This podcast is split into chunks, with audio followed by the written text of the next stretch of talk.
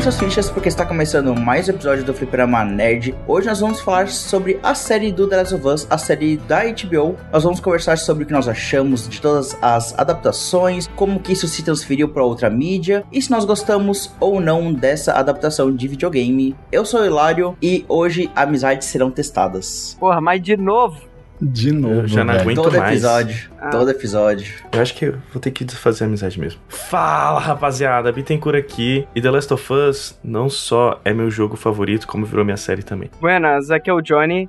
Eu tô só aquela cientista lá no início do episódio. Desisto de tudo, deu merda, taca a bomba, é isso. Fala, meu povo, aqui é o Mário Verde e eu não vou fazer uma frase, eu vou fazer um desabafo.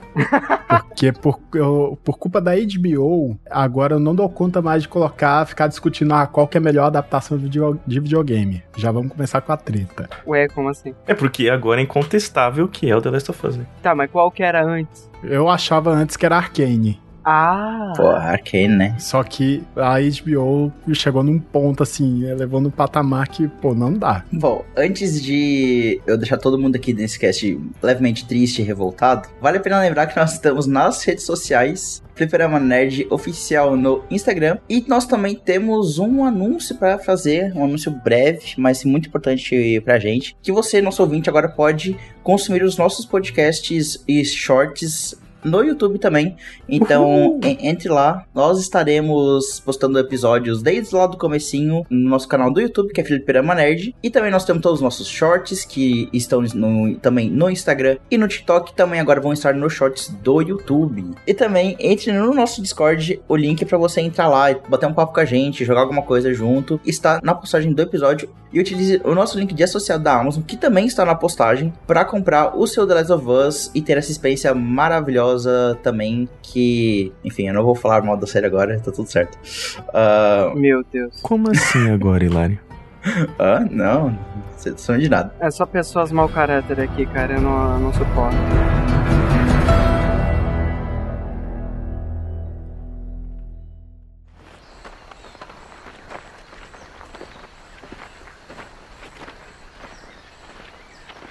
Puta merda! Você já voou num desses? Já algumas vezes. Que sorte. Não parecia sorte na época. Sempre pegava o banco do meio e pagava 12 dólares no sanduíche. Cara, você voava pelo céu. É, eles também voaram. Bizarro. E veio tudo abaixo num dia só? Bem isso. Como? Tipo, ninguém tava infectado com Cordyceps. Tava todo mundo bem, comendo em restaurantes, viajando, de avião. Aí rolou tudo de uma vez? Como que começou? Se você tem que ser mordido pra ser infectado, quem mordeu a primeira pessoa? Foi um macaco? Aposto que foi um macaco. Não foi um macaco. Você não foi pra escola? Escola da Fedra, né? Eles não ensinam. Como o governo de merda não conseguiu impedir a pandemia. Ninguém tem certeza.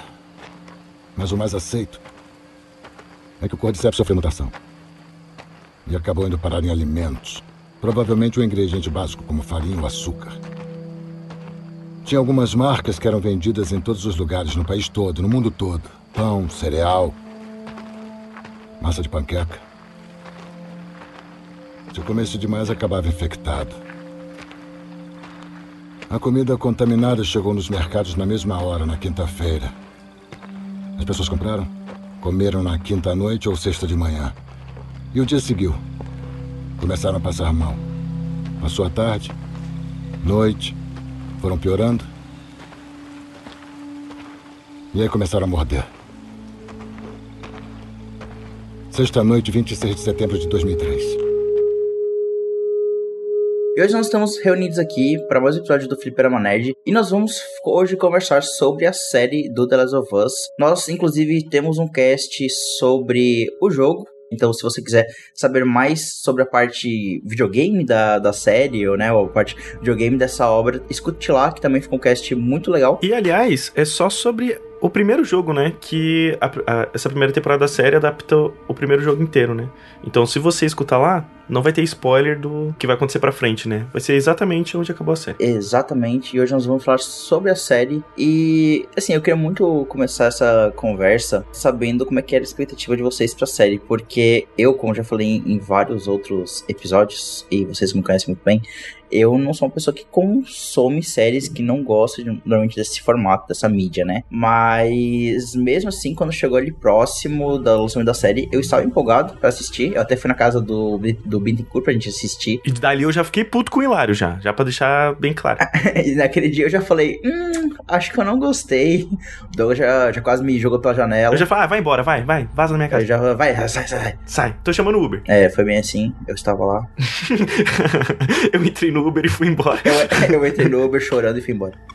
É, mas, mas como é que vocês estavam de expectativa pra série? Eu confesso que no começo a minha expectativa não tava tão alta. Quando anunciou logo de cara e falou que ia ter e tudo mais e tal, não tava porque a gente já sabe como é o histórico de adaptação, né? Principalmente pra série e filme. Então eu falei, putz, vão estragar e tal. Tanto que, até quando eu zerei o The Last of Us Part 2, eu falei, meu, preciso fazer uma tatuagem desse jogo. Eu até ia fazer tatuagem de jogo. Só que eu falei, cara, vou esperar a série, porque vai que a série é um cocôzão e aí vai ter a tatuagem no braço e galera fala, ah, daquela série ruim, né?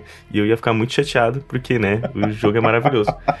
E, e, eu confesso que eu não tava com a expectativa tão, tão alta. Até que começou a sair mais coisas, e eu vi que tava parecendo ser bem fiel, né, assim, pelos trailers e tudo mais, então eu comecei a dar uma animada, mas não tava tão, tão, tão, tão hypado pra série, sabe? Tipo, eu falei, ah, não, ok, vai vir coisa que parece ser boa, mas ainda vou continuar com meu pé atrás. Até que saiu o primeiro episódio. Aí, meu filho, quando saiu o episódio, meu teto bateu no. Oh, meu teto. Meu hype bateu no teto e dali por diante eu fiquei 100% animado pra série.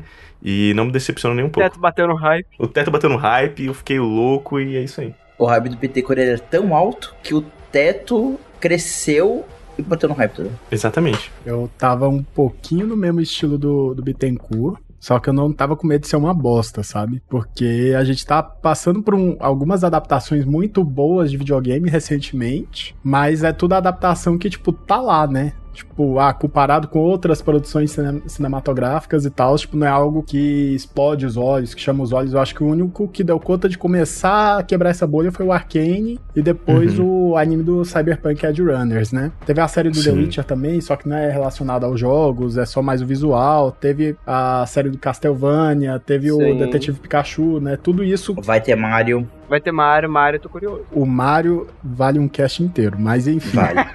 teve o Detetive Pikachu e teve ano passado a série do Halo, né? Aí eu tava achando que ia ser algo assim, ia ser algo muito bom, mas ia ser algo nichado porque HBO ela tem conteúdos muito bons, só que acaba sendo nichado, não dá essa quebrada de bolha, essa estourada de bolha, como por exemplo Lovecraft Country, teve a série de Chernobyl, que é do próprio Craig Mazin, que foi o cara que fez a série do The Last of Us, tem o, a própria série do Watchmen, His Dark Materials, que é a série da Bússola de Ouro, tudo isso séries muito boas, com um elenco de peso, mas não, não foi algo que tipo estourou a bolha, né, que foi aquele negócio meteórico e tal. E The Last of o que me impressionou foi isso. Teve outra coisa que me impressionou, mas isso a gente vai entrar, que é o casting. Só que isso tem um comentário a mais que eu quero fazer não esperava que ia ser isso, de tipo, ser um, um, novo Game of Thrones dentro da HBO. E só um comentário sobre essa questão de o quão impressionante foi essa explosão de bolha. Cara, eu vendo, sei lá, em Instagram e rede social, assim, a galera que, tipo, nunca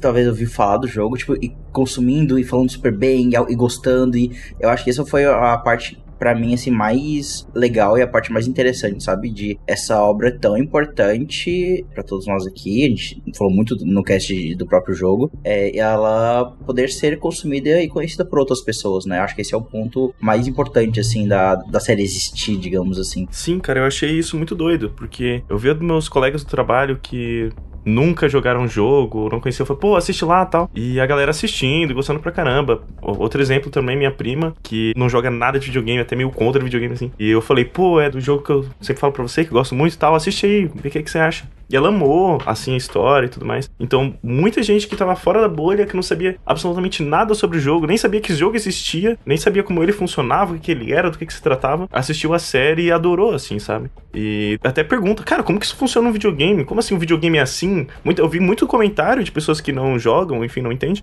Cara, eu não sabia que videogame tinha uma história tão profunda, tinha algo Meu tão. Deus assim, é, porque fora da bolha, né? Uma pessoa que não tem contato com o videogame não sabe. Talvez ache que o videogame é só todo jogo como se fosse Mario, fosse um jogo de lutinha, coisa assim, sabe? The Last of Us, ele é muito cinematográfico, né? Ele é muito Sim. montado, criado pra realmente transmitir uma história. Até que eu acho muito curioso que o Luigi, ele citou ali dois exemplos de adaptações de jogos que basicamente não tem essa construção de história neste nível.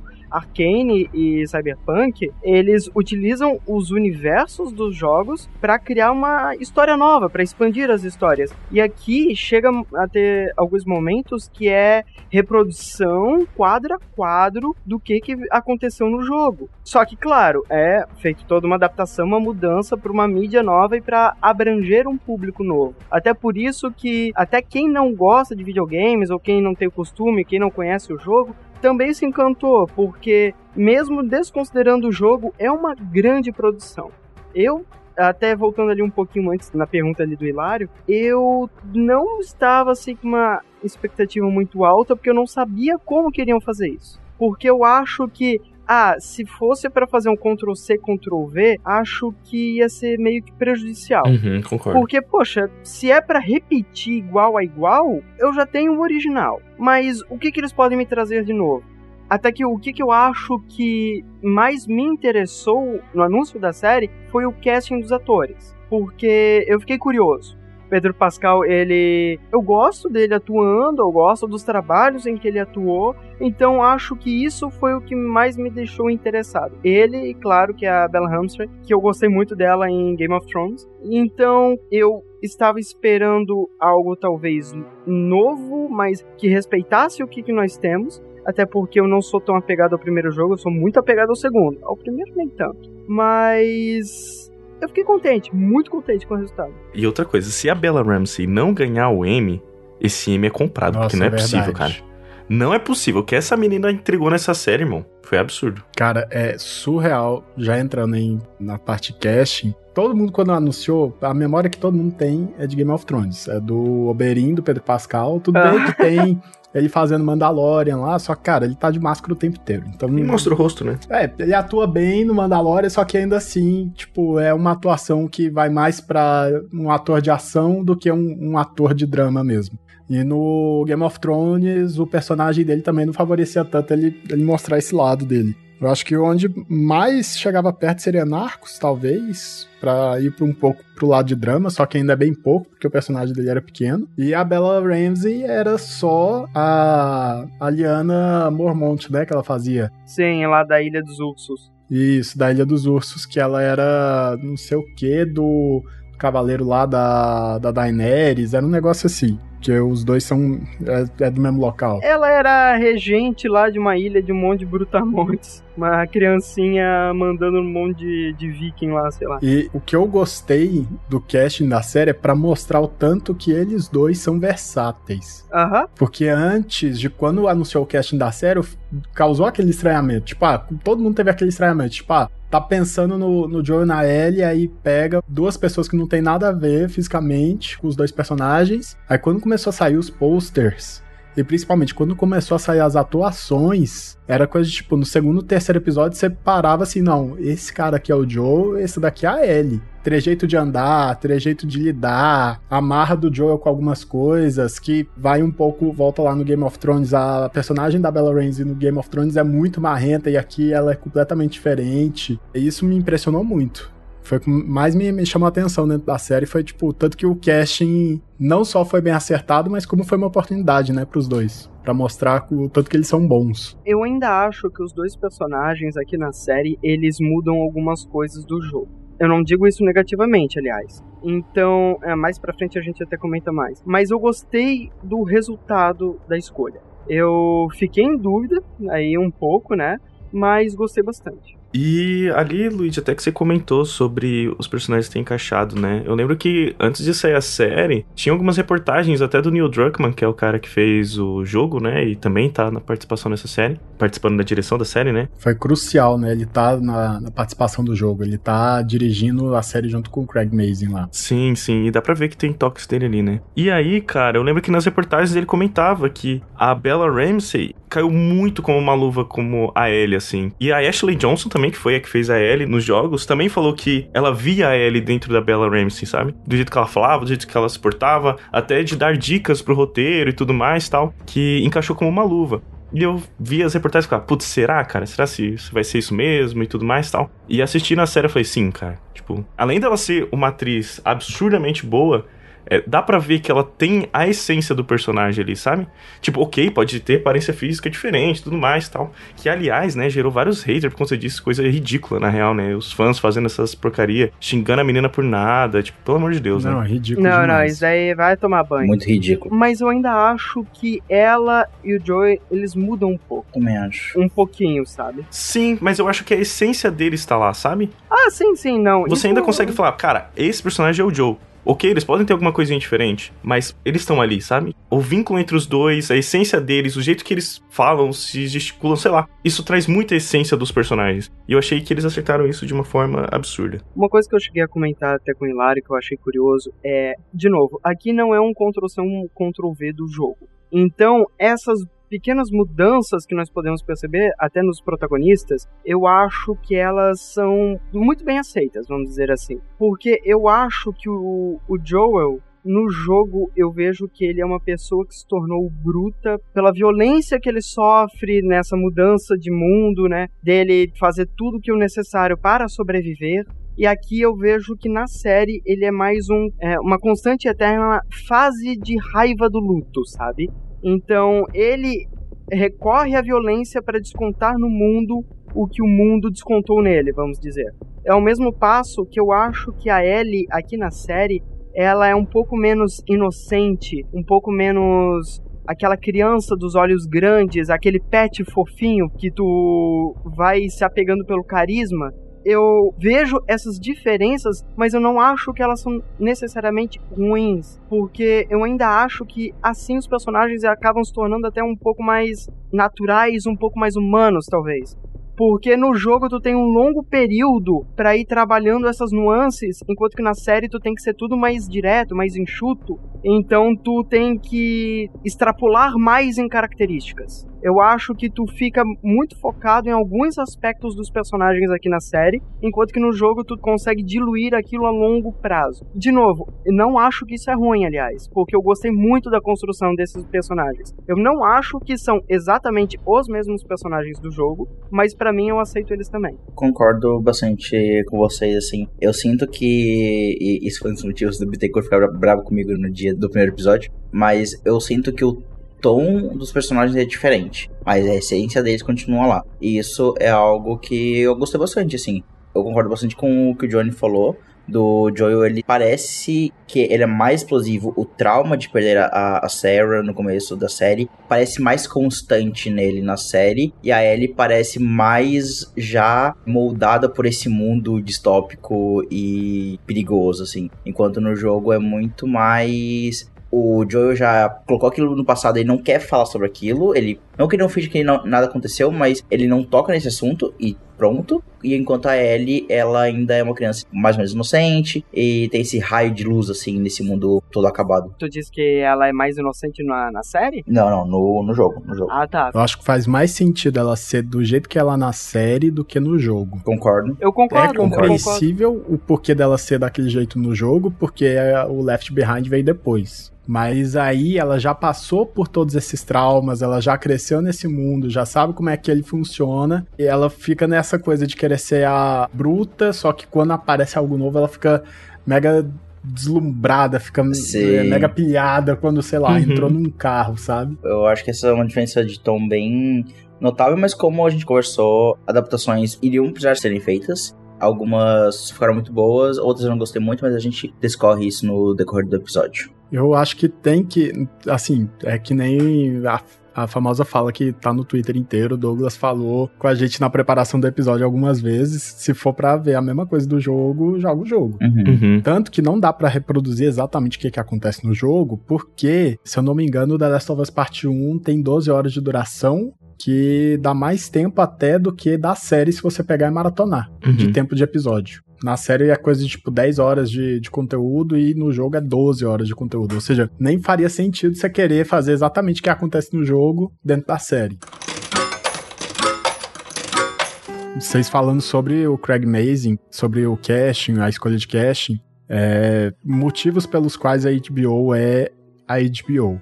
No caso, para escolher o Pedro Pascal e a Bella Ramsey, o Craig Mazin, ele pegou e colocou como regra não podia ser alguém que já tivesse jogado o jogo, Nossa. conhecia os personagens.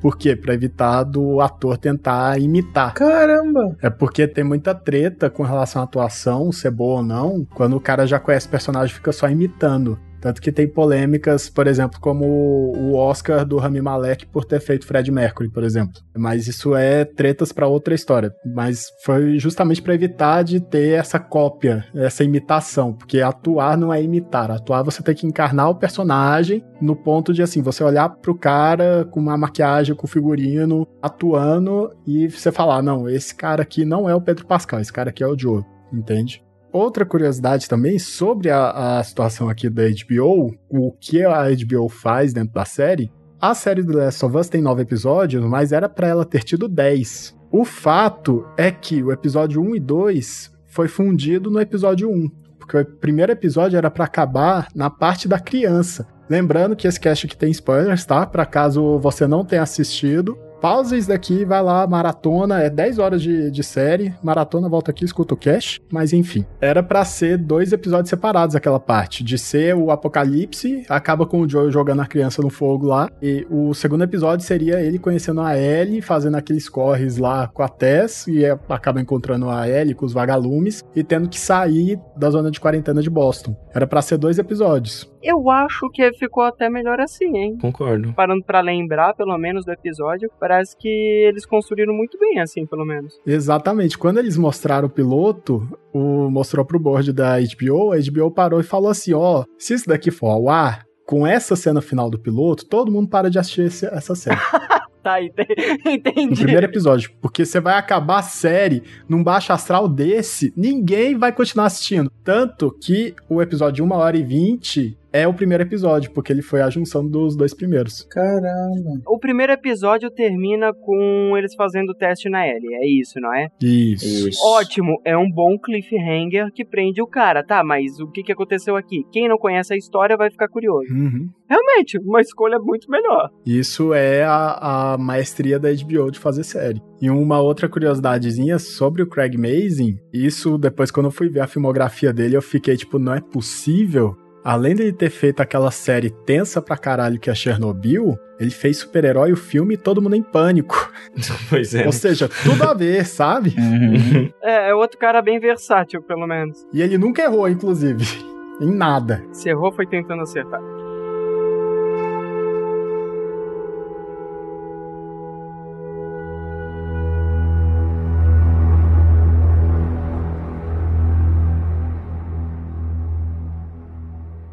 A humanidade vive em guerra contra os vírus desde o começo. Às vezes, milhões de pessoas morrem, como em guerras de verdade, mas no final, nós sempre ganhamos. É, tá, mas só para esclarecer, o senhor acha que micro-organismos são uma ameaça? Ah, claro, seria pavoroso. Bactérias? Não. O senhor gosta de falar não? Sim. nem bactérias, nem vírus. Então. Fungos. Essa reação é muito comum. Fungos parecem inofensivos. Mas muitas espécies vão discordar porque tem muitos fungos que não tentam te matar, mas te controlar. Uma pergunta: de onde vem o seu LSD? De onde é que vem o seu? Vem de ergo, um fungo. E psilobina, que também é fungo. Os vírus nos deixam doentes, mas os fungos conseguem dominar mentes Existe um fungo que infecta insetos, contamina formigas, por exemplo, viaja pela corrente circulatória até o cérebro, enche o órgão de alucinógenos, fazendo com que a mente da formiga faça sua vontade. O fungo começa a controlar a formiga, dizer aonde ir, o que fazer, como um artista controlando a marionete. E fica pior. O fungo precisa se alimentar. Então começa a devorar o hospedeiro por dentro, substituindo a pele da formiga pela própria. Mas ele não deixa a vítima morrer, não. Ele mantém a marionete viva, impedindo a decomposição. Como? De onde vem a sua penicilina? Fungos. Oh. Dr. Schoenheis está incomodado? Essa infecção por fungos é possível, mas não em humanos. Sim, fungos não sobrevivem se a temperatura interna do hospedeiro for acima de 34 graus. Atualmente não há motivo para os fungos evoluírem e suportarem temperaturas mais altas, mas e se mudasse? E se, por acaso, o mundo ficasse um pouco mais quente?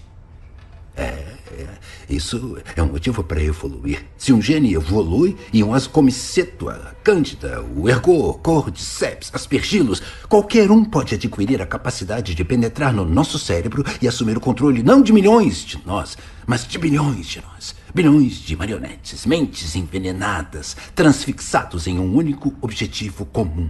Espalhar a infecção para todos os humanos que estiverem vivos da maneira que for necessária. E não existe tratamento, nem preventivo, não há cura, não, não existe, não é possível nem desenvolver. E se acontecer? Nós perdemos. Nós voltamos já.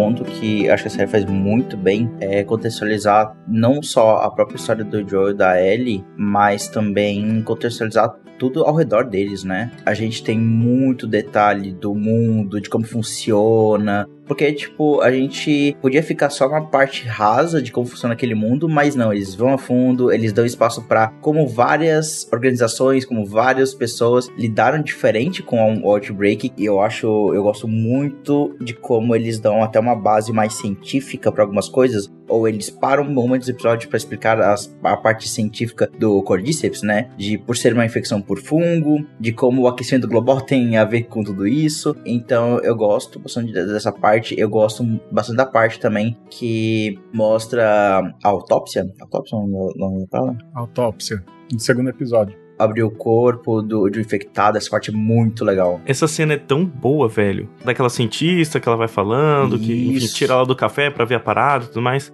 Eu lembro que essa parte eu fiquei muito tenso. Que é a cientista que. Então, assim, gente, deu merda, taca a bomba. Então, eu achei isso tão fenomenal, assim, eu achei muito foda, porque ele passa todo o terror e a tensão que é esse vírus, tá ligado? Então você Tipo, ah, uma pessoa que normalmente assiste uma série de zumbi ou coisa assim e tal, fala, ah, zumbi, não sei o que, blá, blá, blá. E mostra o quão tenso é essa parada, tá ligado? De uma pessoa pós-doutorada na parada, que vive daquilo, vê aquilo e fala, cara, a única solução é a gente tacar uma bomba atômica ali no meio do bagulho, e é isso. Não tem o que a gente fazer. Acabou. E isso é muito tenso. Eu lembro que eu, eu terminei essa parte do episódio, que é só o começo, tá ligado? Tipo, ofegante, assim, tipo, caralho, mano, que tenso, tá ligado? Eu lembro do meu colégio, da gente aprendendo sobre fungos, daí o professor ele falava o seguinte, cara, a hora que pegar fungo no negócio, tu não tira mais de jeito nenhum. Assim, ah, um móvel pegou fungo por dentro, cara, esquece, tu nunca vai conseguir arrancar aquilo inteiro, só se tu tacar fogo. E daí, obviamente, tu vai destruir o negócio que tá mofado. E daí é meio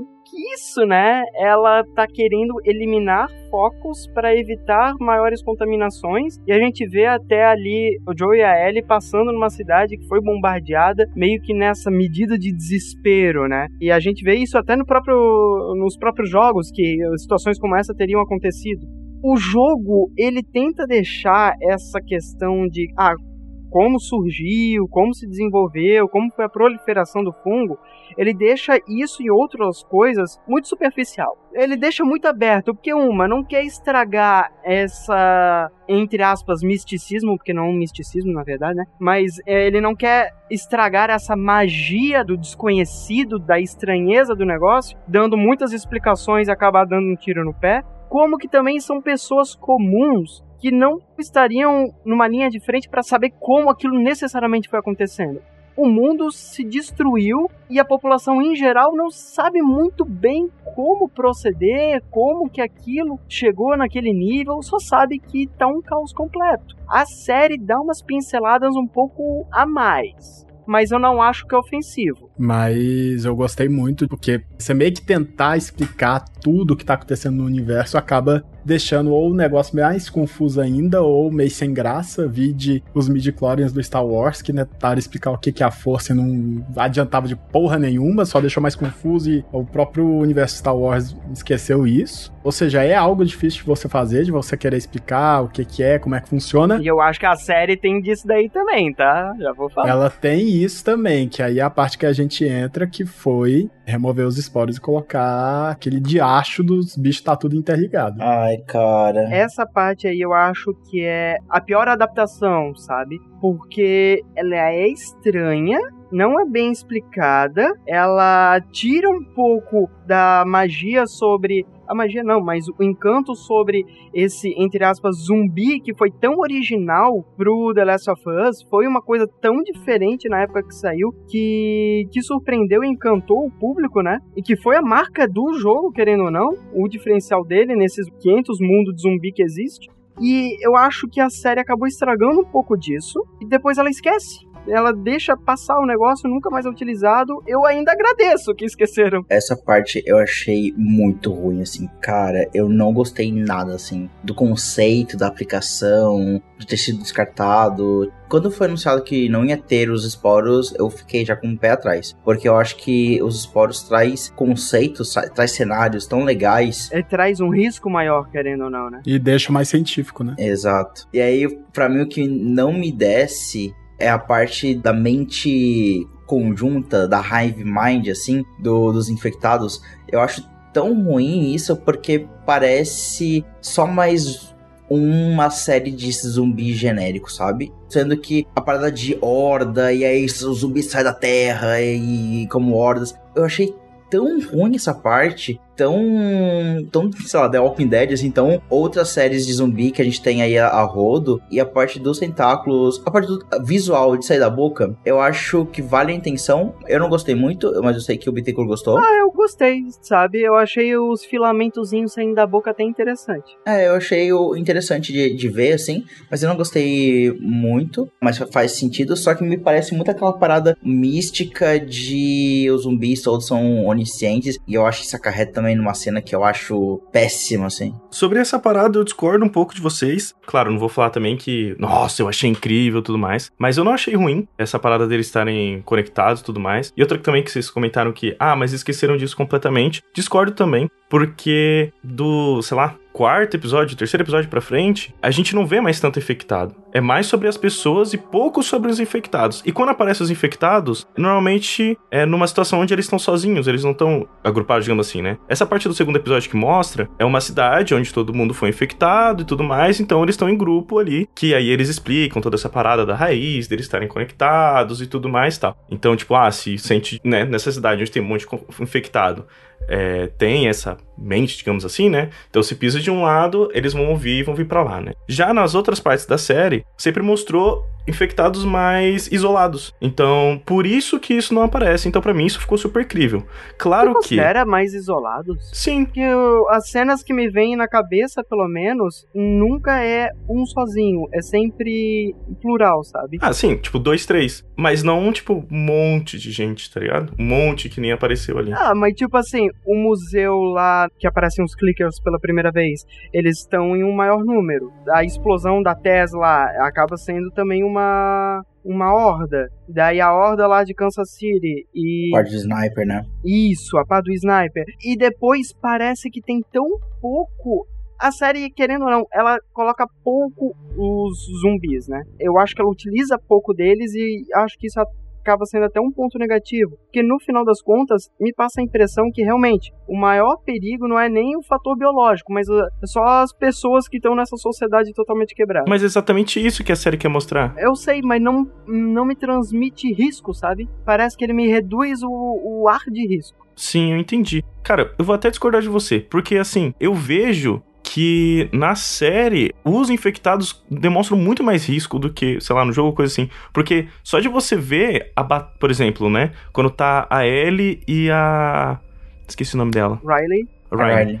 É, quando eles lutam, elas lutam contra um infectado. E como que foi tenso aqui toda aquela cena? Contra um infectado, né? Aquela parte também no episódio ah, 3. Não, ali, ali, ali eu concordo com A parte do episódio 3 ali com o Clicker cara, olha quão tenso foi para conseguir derrotar um clicker, sabe? Então eu sinto que é muito mais tenso os infectados, porém eles mostram menos, né? E eu acho que foi bem acertado, cara, porque realmente é o que a história quer mostrar. A história não quer mostrar sobre os infectados, sobre infecção e tudo mais. Não, eles querem mostrar como o ser humano age de acordo com uma situação daquela, né? Uma situação de apocalipse e tudo mais. Não é The Walking Dead, é The Last of Us. Exatamente, exatamente. Pô, mas eu também acho que a série se contradiz, então, se for o argumento. Porque tem vários momentos que é sobre a infecção é o começo do primeiro episódio, explicando sobre toda a questão biológica do Cordyceps, é a parte do fungo lá do segundo episódio, então, eu sinto que a série ela para momentos para falar sobre os infectados. Só que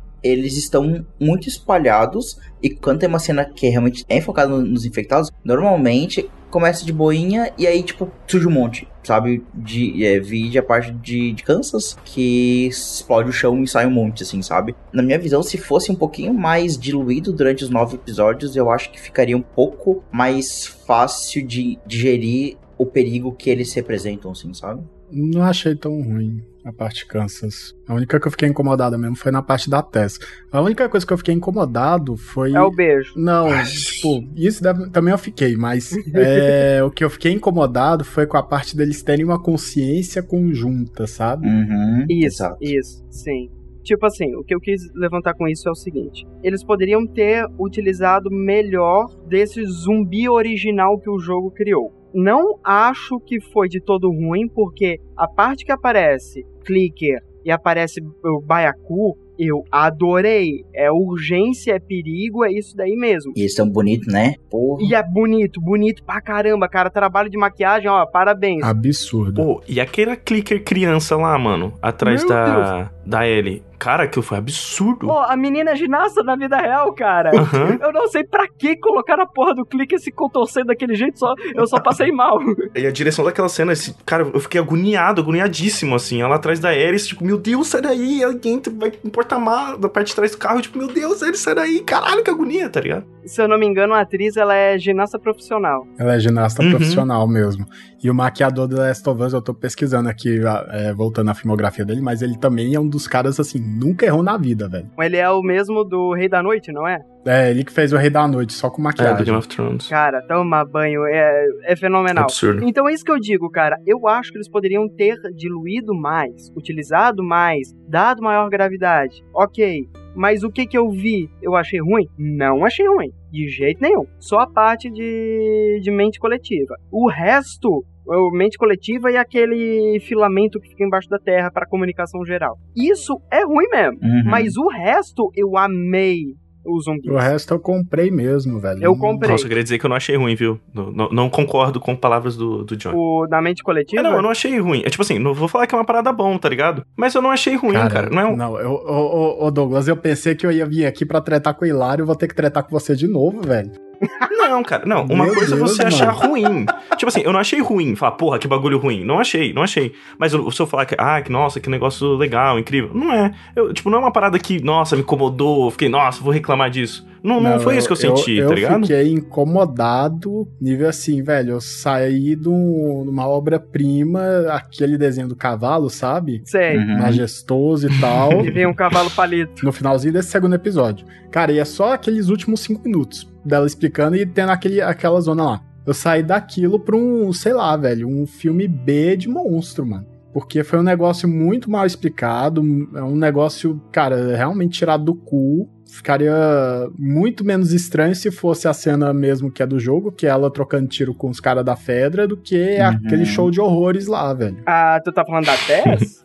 da Tess. Porra, eu preciso falar de uma cena que eu achei tão ruim, eu achei ofensivo. Eu fiquei puto vendo aquilo. Que é o beijo do infectado na, na Tess. Cara, eu fiquei. Por quê?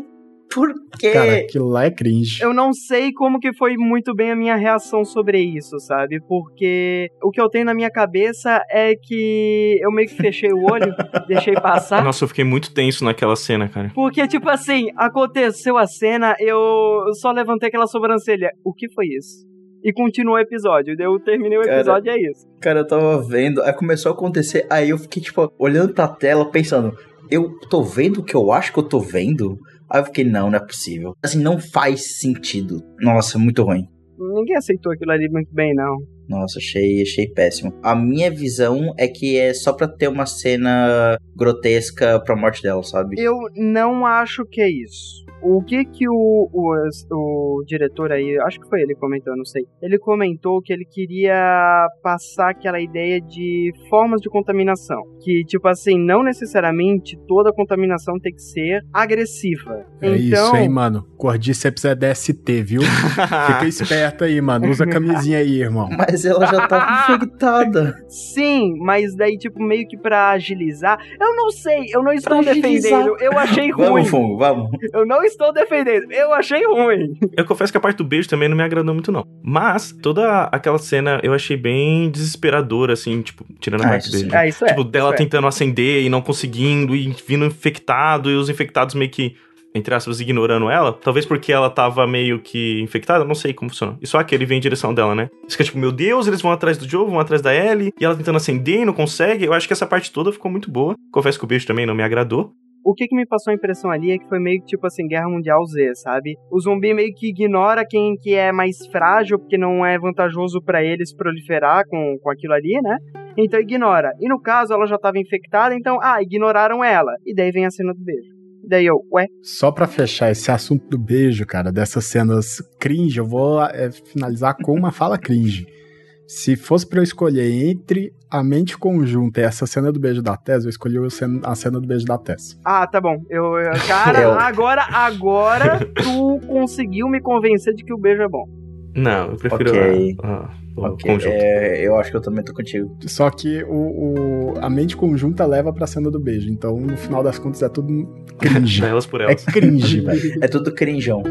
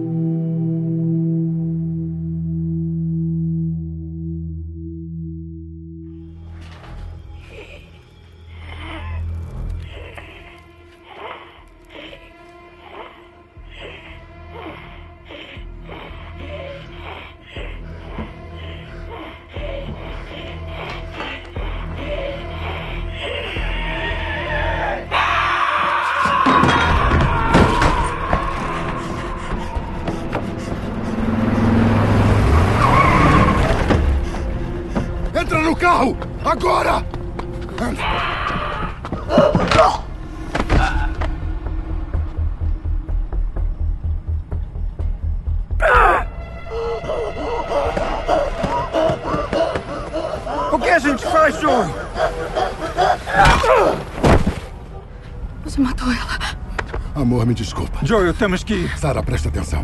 Não são só os Adler, mas você é corajosa. A gente vai sair dessa. Anda, vamos nessa. Entra.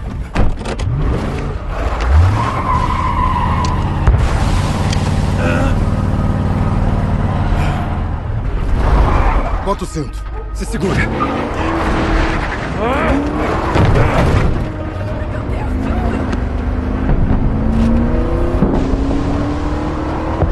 Pega 71. Tá legal, eu sei.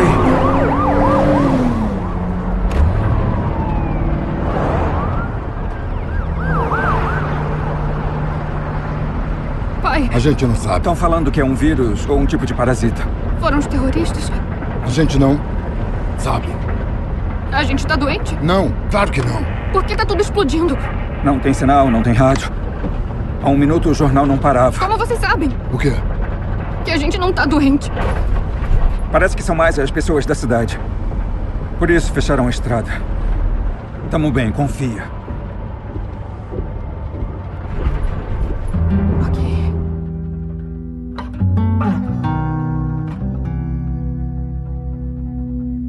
Mas vamos falar das partes boas e já começando no primeiro episódio mesmo, cara. Ali eles já, já me venderam, já falei, cara, é isso e essa série vai ser maravilhosa. Que logo no começo eles mostram sobre os vizinhos deles, né? E mostram bem mais também sobre a Sarah e dele interagindo. E já tem aquela cena meio terror, né? Que a câmera foca na Sarah e você vê atrás aquela velhinha que não tinha os movimentos se contorcendo. Mano, aquilo foi tenso. Cara, aquilo já me arrepiou inteiro. Ai, velho, a velha tava espreguiçando, mano, estralando o pescoço. Não pode não? Ué. Eu vi aquela cena, só me lembrou do filme do It, capítulo 2, em que, Nossa, tipo sim. assim, a mulher Ah. tá olhando um retrato na parede e passa a velha correndo pelada atrás. Não, é bem, bem essa vibe, assim, bem tenso. Nossa, eu lembro que eu fiquei todo arrepiado e tal. E aí começa toda essa parte do outbreak, e pessoas correndo, e aquela câmera dentro do carro, e você agoniado, olhando pros lados, pessoas com o carro pegando fogo, até que tem explosão e tudo mais. E a Sarah morrendo. E, cara, puta que pariu, Pedro Pascal. Tu tá de parabéns. My daughter's hurt. Her ankle. Stop right there. Okay. Easy now. We're not sick. I got two civilians by the river, one of them injured. Hey, no one told you to move. Yes, sir.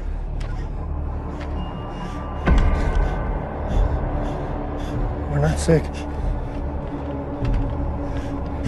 Sir. We are not!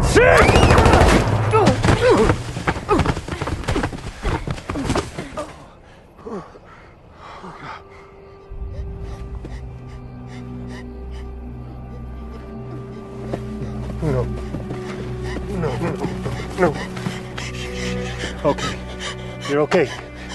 You're okay. Move your hand, baby. Move your hand.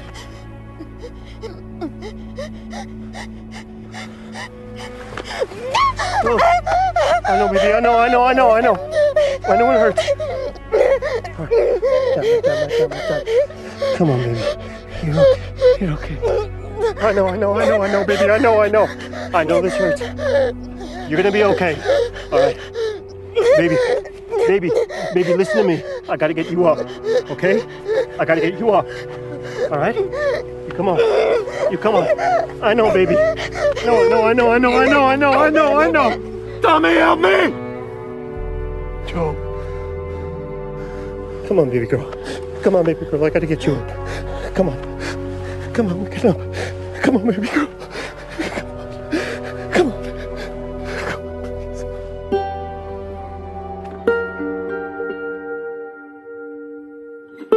Eu fiquei puto, porque era uma cena que eu sabia que ia acontecer, já vi várias vezes, já escrevi trabalho sobre aquela cena, e eu assisti, eu chorei do mesmo jeito, velho. Eu também, cara. Cara, não teve um santo episódio dessa porra dessa série que eu não chorei, mano. Eu chorei em todo santo episódio. Vai tomar no cu, que série Cara, incrível.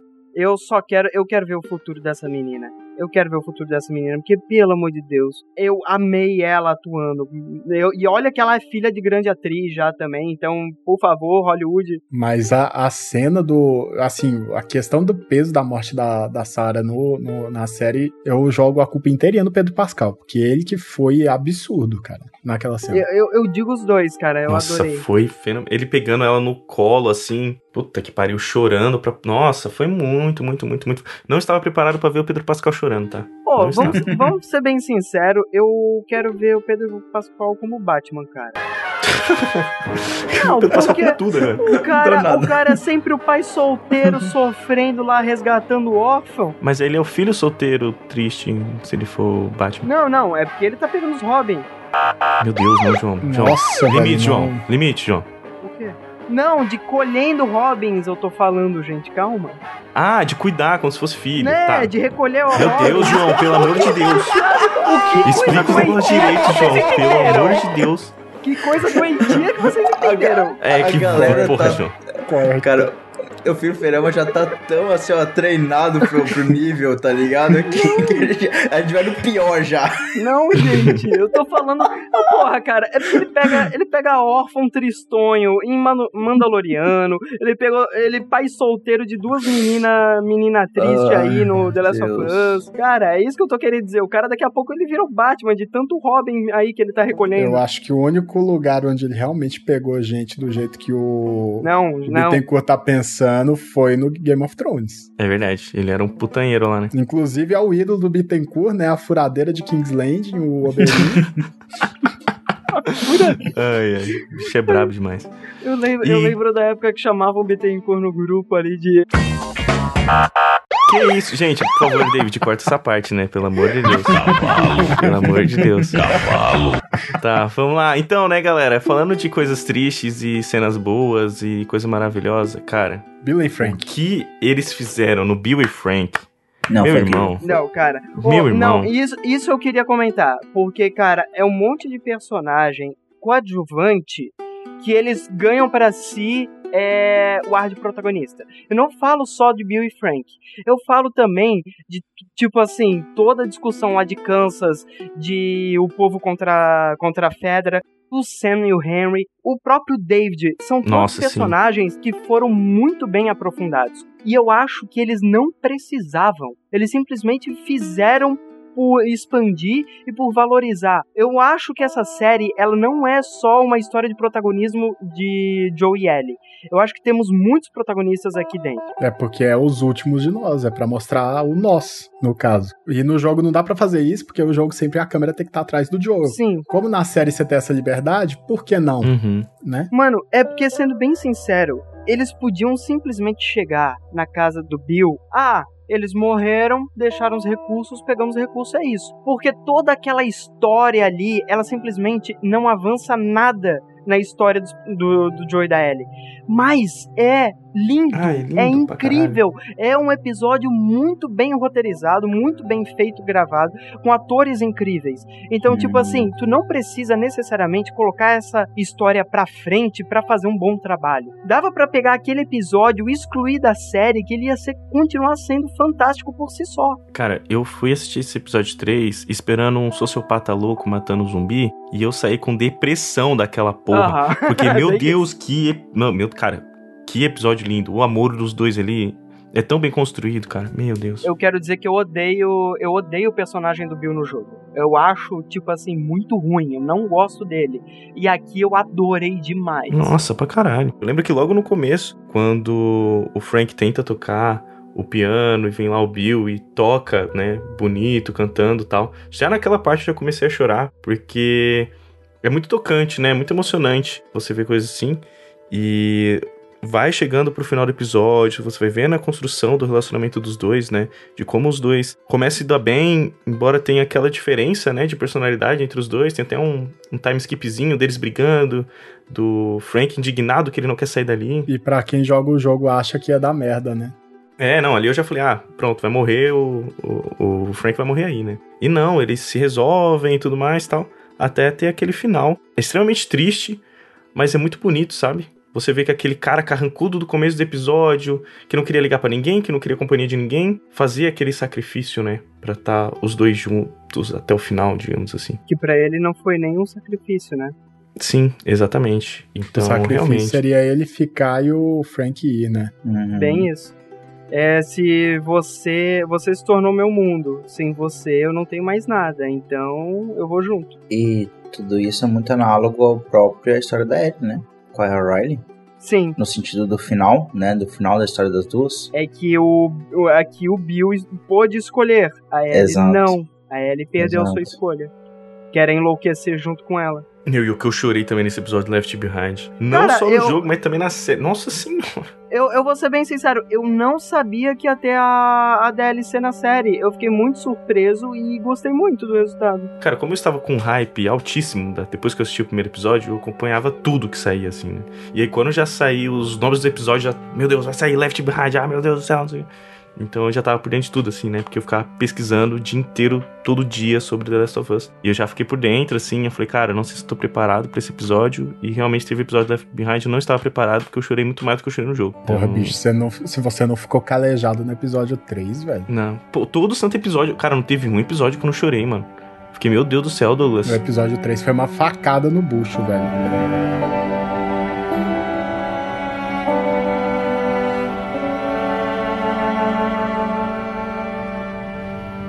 Aquilo é uma máquina do tempo. Vamos lá.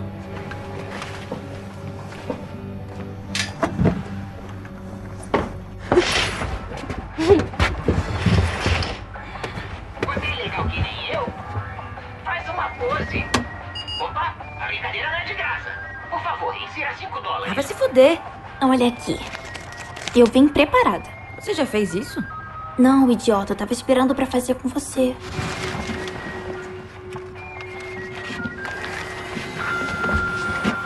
Fazer a melhor pose. Vambora, coelho! Ai, caralho! O que, que a gente faz? Ficou ótima. Ah, tá. Orelhinha de coelho? Pera. Faz outra pose. É. De costas? Boa. Ah, vamos fazer uma careta. Beleza. ok, vai, sai de cima. Sai de Ok, cima. ok, foi mal. Ok. Suas fotos estão quase prontas.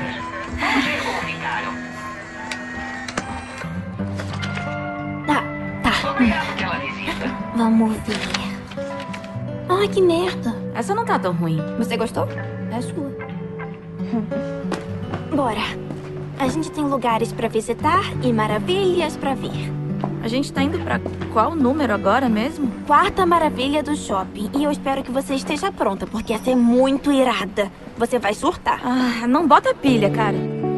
A parte da Ellie e da Riley, eu gostei tanto. A construção das duas, né? Elas no shopping. E assim, teve um momento em que eu tava vendo no Twitter, tipo, comparação é, né, da adaptação do, do jogo ali. E por um momento eu fiquei tipo, pera. Qual que é o jogo, tá ligado? Tem umas. A, a, a- eu achei muito bonito, assim, a, toda a adaptação, toda a parte do shopping, a, a parte das máscaras. Eu, sabe, eu acho que, pô, é um momento tão bonito. E a Riley é um personagem tão bem construído também. Nossa, eu gostei muito desse episódio. Foi bem emocionante. Sim, cara, eu, eu também acho muito bonito daquela cena das duas, né? E, e é que é foda porque assim, eu já tenho como base o primeiro e o segundo jogo, né? Então pra mim tudo tocava Uhum. muito mais, porque eu já sabia tudo que ia acontecer depois, né? E eu sabia que ali eram os últimos momentos de felicidade da Ellie, digamos assim, né? Antes de toda a desgraça acontecer ali com com a Riley. Então, cara, eu queria aproveitar cada momento feliz delas ali, sabe? Tipo, cada momentinho delas jogando um fliperama, delas andando de escada rolante, delas tá lá no shopping, no carrossel, assim, sabe? Então, todo esse momento eu queria aproveitar ao máximo e sabendo que ia acontecer tudo aquilo depois, né? Então, nossa, me pegou demais. Eu lembro da parte do carrossel eu já comecei a chorar também. Ai meu Deus, olha como elas são lindas, felizes. Então a Riley fez certinho o plano dela contigo também. Sim, exatamente. Se aquilo ali era pra ser a última noite dela juntas, foi a, a tua última noite também. Sim, com certeza, cara. E aquele final é, sempre me pega muito, assim. Dela morrendo e aquela frase dela também, né? Vamos enlouquecer poeticamente juntas, sabe? Por um momento eu pensei que eles iam mostrar a cena final, sabe? Ia mostrar a Riley virando e a Ellie não virando e a Ellie tendo que matar a Riley.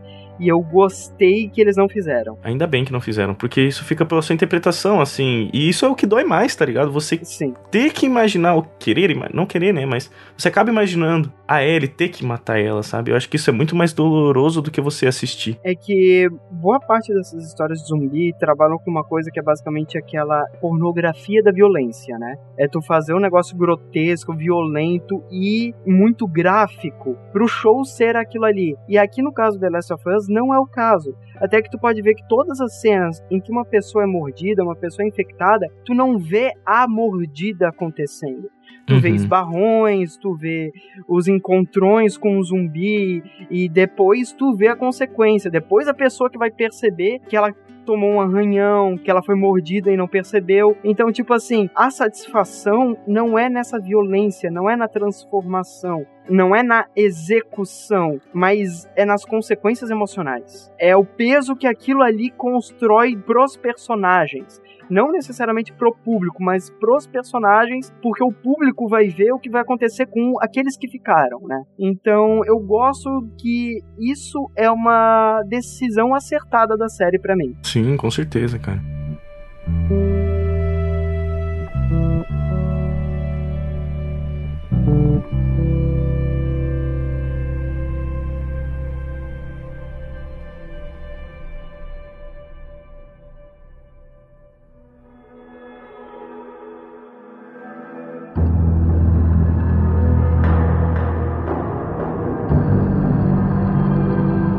Todo santo episódio do The Last of Us acaba em depressão profunda, né? Não tem nenhum episódio que acaba feliz. Primeiro episódio de Kansas City não terminei em depressão profunda. Não, termina assim, termina assim. Porque eles chegam. Não é depressão profunda, né? Mas é tipo, sem sossego. Porque eles chegam lá, vão deitar. Aí a Ellie faz aquela piadinha lá. E o Joe ri. Eu chorei nessa parte porque eu achei muito bonito o Joe rindo da piada da Ellie. E eu fiquei, meu Deus, como eles são lindos. E aí acaba o episódio com o Henry e o Senna apontando a arma pra cara deles, tá ligado? Você fica tipo, caralho, quando eu acho que eu tenho paz, eu não tenho paz, né? É tanto que até a amiga minha do trabalho, que não assistiu a série, não, não jogou o jogo e tava assistindo a série, ela comentava pra mim, tipo, caraca, a gente não pode ser feliz um episódio dessa série, tá ligado? Porque sempre acaba com desgraça, sempre acaba com tristeza. Eu falei, é, minha filha, só vai piorar, né? Você podia ter respondido, eles ainda estão felizes. Não, é fazer que nem o Daí perfil. né? entra, daí entra o perfil e fala: as crianças nunca mais serão felizes. Não, aí ela pergunta, ah, e o próximo episódio não sei o que? Eu falo, cara, eu chorei no jogo, provavelmente vou chorar na série. Era todo, todo dia era assim, né? Eu falei, ah, vai piorar, vai ficar mais triste, vai acontecer merda, vai acontecer desgraça. Não, mas, mas pior que é, né? Porque ali é um episódio até um pouco mais tranquilo, porque nós sabemos, quem acompanhou o jogo sabe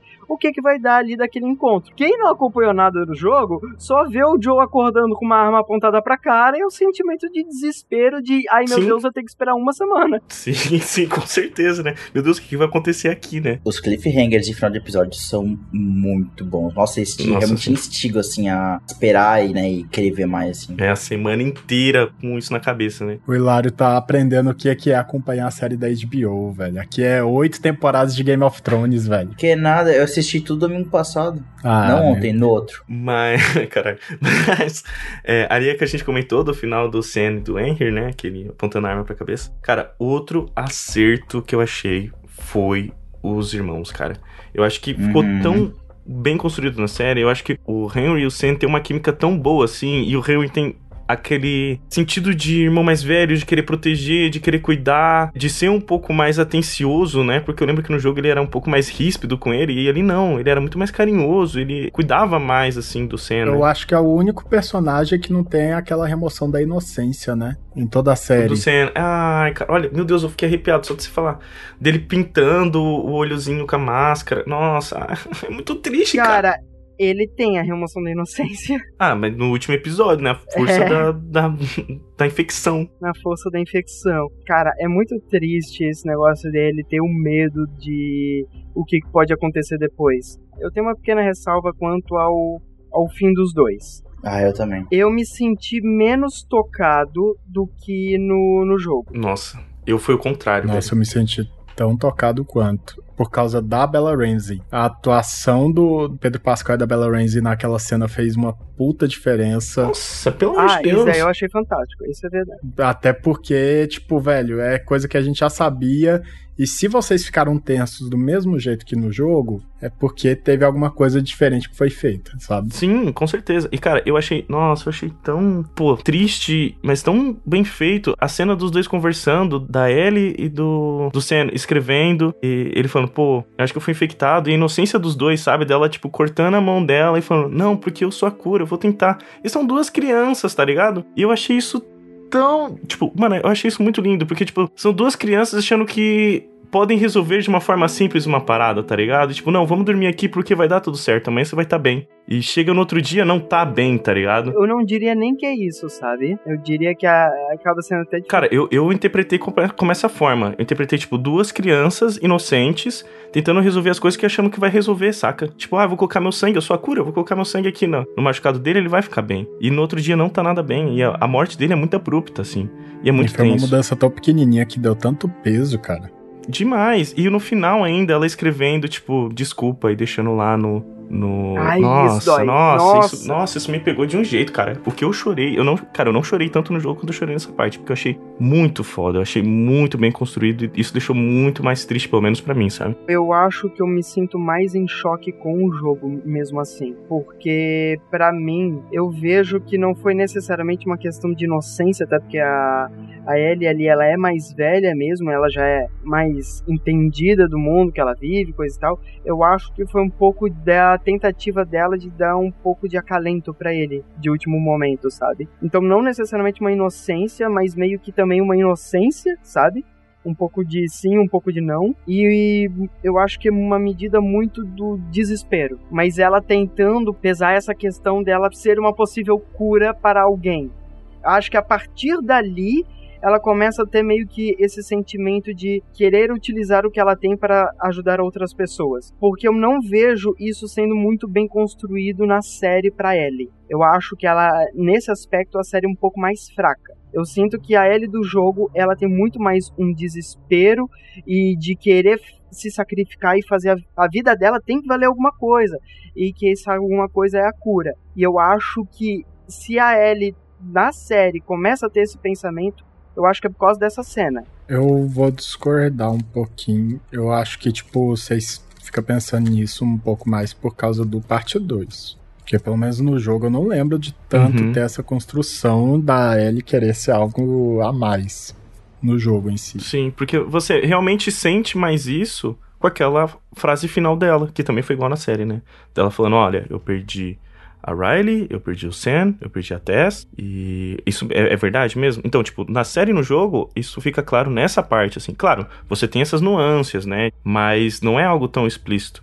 E é explícito realmente no final. Então ali que você percebe que você fala, tipo, putz, realmente eu não dei a chance pra ela escolher, né? O Joe não deu a chance pra ela escolher. O que ela queria não é isso que aconteceu, né? Então, pelo menos isso também, isso eu concordo com o Luigi. Esse também é o meu ponto de vista. Eu acho que no primeira, nessa primeira parte não, não deixa explícito. Na segunda sim, mas na primeira não. Não tinha parado pra pensar dessa forma. Eu gosto muito da parte do Henry e do Sam no, na série. Eu gosto. Eu acho que realmente são perso- personagens bem mais construídos. O, a relação dos dois é muito bonita. E, e o Sam é, nossa, muito acertado em tudo, assim. Ele é muito perfeito. Mas eu gosto do desfecho ali da se- Desculpa, me pegou também. Mas a parte da Ellie vendo que o Sam está infectado e meio que, ah, tá tudo bem, sabe? Tipo, ah, pô, tá suavíssimo. Eu não gostei, cara, eu achei muito ruim. Tipo, isso me incomodou bastante, assim. Porque eu achei que foi uma quebra do personagem construído na série, tá? Eu não vou falar do jogo, é, mas da série. Porque a gente vê desde o começo que ela é, tipo, ligeira, que ela é, tipo, ligada, que ela foi moldada nesse mundo onde ela viu as pessoas se transformando e se perdendo e por aí vai. E aí, no caso, só do Sam, ela, tipo,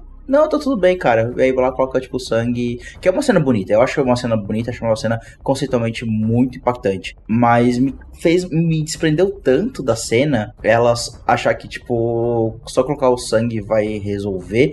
E aí eu interpretei das duas formas. Primeiro eu interpretei que eu achei que ela estava tentando reconfortar o Sam. E aí ela pega um som nele se transforma quanto também é entendi depois em conversas com o Johnny de que ela tava meio que tentando realmente curar ele. E eu achei que foi uma quebra tão grande do personagem que eu não gostei muito desse, desse aspecto dessa cena. Eu vou contra-argumentar que eu tô me tremendo que nem um pincher, velho. Nossa, eu também, mas eu vou deixar o Luigi falar. Porque a, a Ellie, ela não é moldada, ela tenta parecer moldada, ela é inocente no final das contas, velho. Sim, pra caralho. Se ela não fosse inocente, ela não ia ficar pilhada quando ela vê coisa nova, velho. Sim, e também, desde o começo desse episódio, quando ela encontra o Sam, ela volta a ser uma criança, cara. Tipo, ela vê o gibi, a felicidade dela, ela jogando futebol com o Sam, ela volta a ser uma criança que o mundo não permitiu ela ser. Ela é uma pessoa forte, ela é uma pessoa ligeira, não sei o quê, porque o mundo obrigou ela a ser daquele jeito. Ela não teve a oportunidade dela de ser criança. E quando ela vê uma criança, ela tenta ser aquilo que ela não foi sabe? Então, desde o começo desse episódio, mostra esse lado criança dela, dela querendo fazer essas coisas do que ela nunca fez, que ela nunca teve a oportunidade de fazer. E o final desse episódio só transmite isso que vem sendo construído desde o começo desse episódio. Ela é tanto uma, uma pessoa inocente com casca, falando de um jeito assim mais simples, ela é uma pessoa inocente com casca, uma casca muito grossa. Uhum. Que a melhor cena pra explicar isso é, e, e inclusive já citando a genialidade da atuação da Bella Ramsey, é a cena que ela conhece o David. Uhum. Porque você vê certo, cara, você consegue pensar numa thread, uma barrinha de carregamento de tipo, a Ellie começando a confiar no David, velho, naquela cena. Sim. Você consegue traçar uma barrinha mental. Ah, nesse ponto aqui ela tá confiando 50%, nesse ponto aqui ela tá confiando 70%, nesse ponto aqui ela tá confiando 90%. Uhum. Até a merda acontecendo. Porque o David, ele dá conta de furar essa casca e chegar na Ellie inocente. Uhum. Mas também porque o David é um baita de um filho da puta manipulador, né? Mas Mano, é. é, tem muito dessa vibe, sim, também. Dela, dela acabar confiando e, e cedendo, né? Porque, cara, ela não é o Joe. Ela não é uma pessoa vivida, assim, tá ligado? Eu vou falar que eu gostei mais do David aqui da série do que do jogo. Sim, ele consegue ser ainda mais asqueroso do que ele já era, É mano. verdade, isso é verdade. O ator está de parabéns. Posso falar minha teoria do porquê, Hum, eu ah. acho que é assim porque no caso do Sam e do Henry foi a parte do jogo que, assim, falando de personagem, foi a parte do jogo em que o personagem teve menos mudança, assim dizendo. Como, como assim? Porque no caso do, do, do David teve mudança no personagem do jogo pra, pra série. É, o David ele foi se mostrado um pouco mais, foi trabalhado um pouco mais, o jeito que é Uhum. ele no culto dele lá. No caso do Bill e do Frank, cara, nem precisa falar, é um episódio inteiro só pra eles. Aham.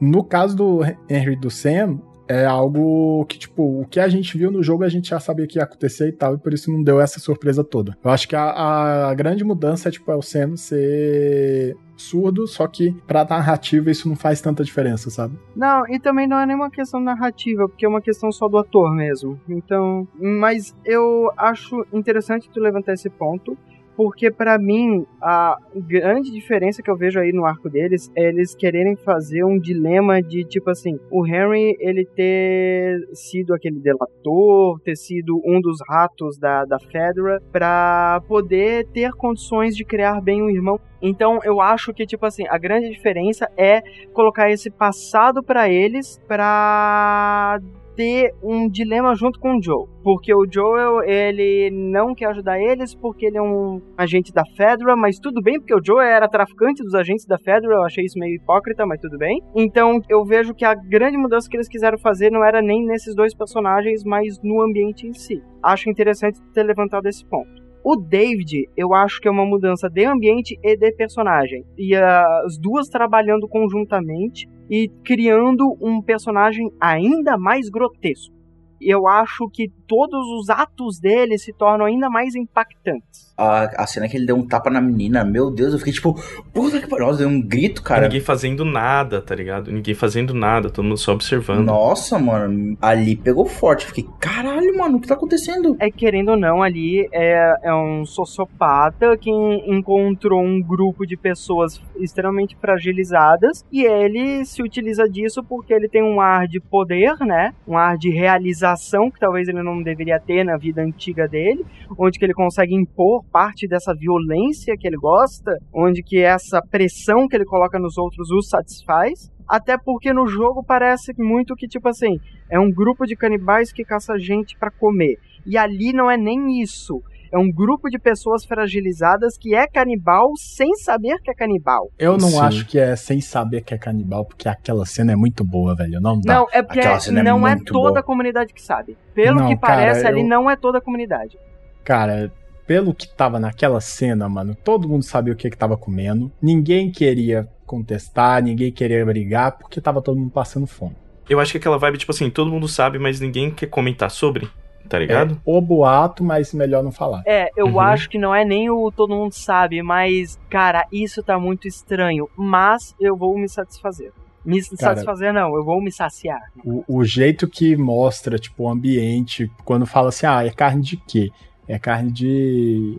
Era de, de viado, né? Ele fala cervo, bom, É cervo, isso. e morre o assunto. É, é porque eu achei em inglês, aí fala venison, né?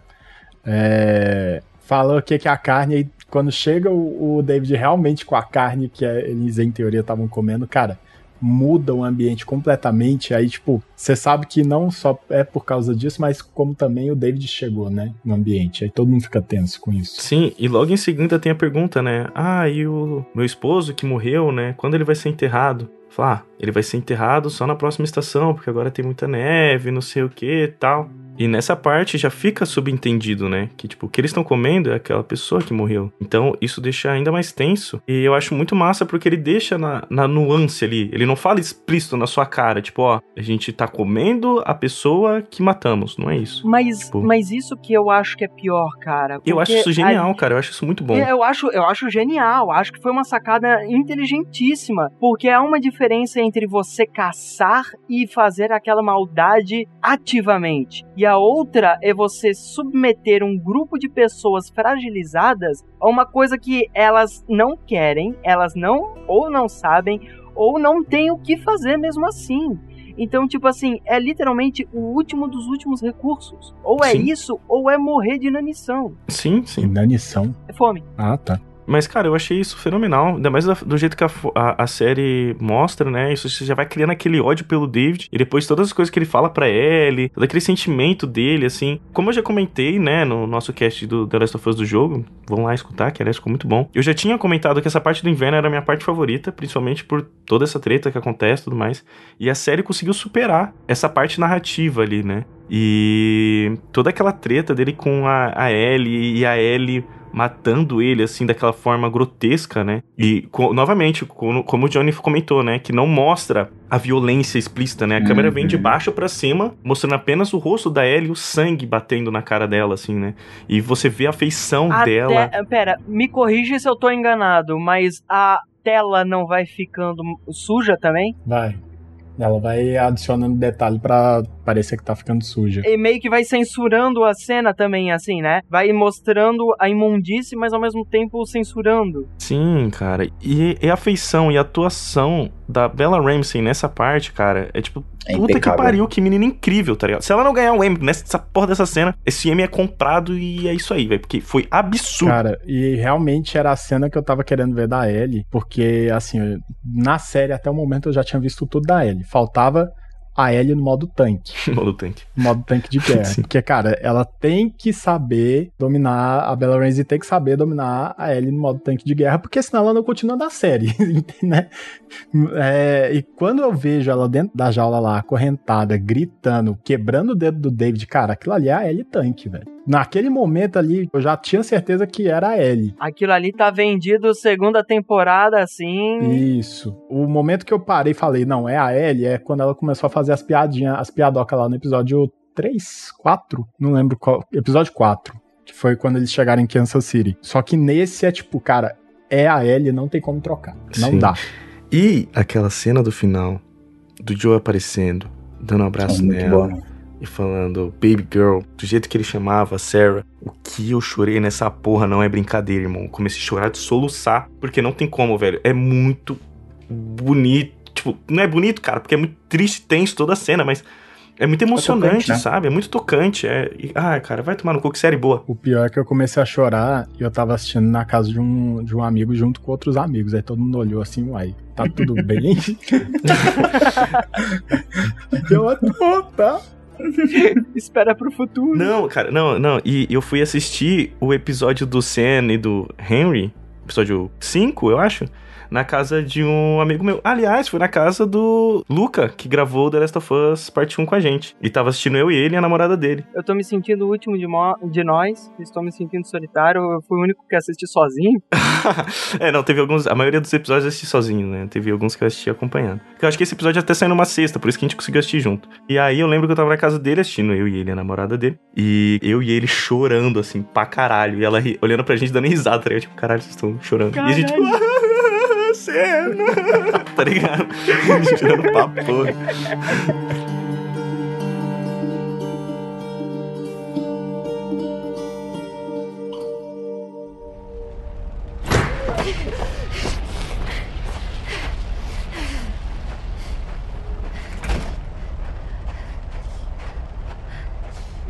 Não! Get off of me! Get off! It's me.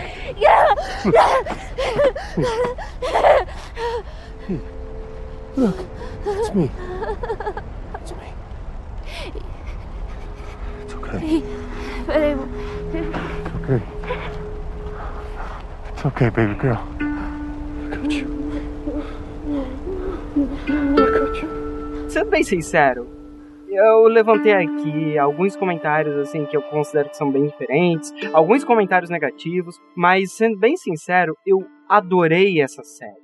De todos os pontos que eu posso considerar negativos da série, a soma de tudo que ela me entregou é extremamente satisfatório. Também. É, Assim, eu, eu bati um pouquinho na tecla do caso do beijo da Tess, foi só pra dar uma, uma relembrada de, tipo, não é um 10. Ah, sim, a gente extrapola aqui alguns comentários pra tentar bater os pontos que a gente quer, né? Isso. Mas a gente amou a série. Essa, esse é o negócio. É, é, não é um 10, mas é um 9,5. Eu- eu- não, Hilário, cala a boca.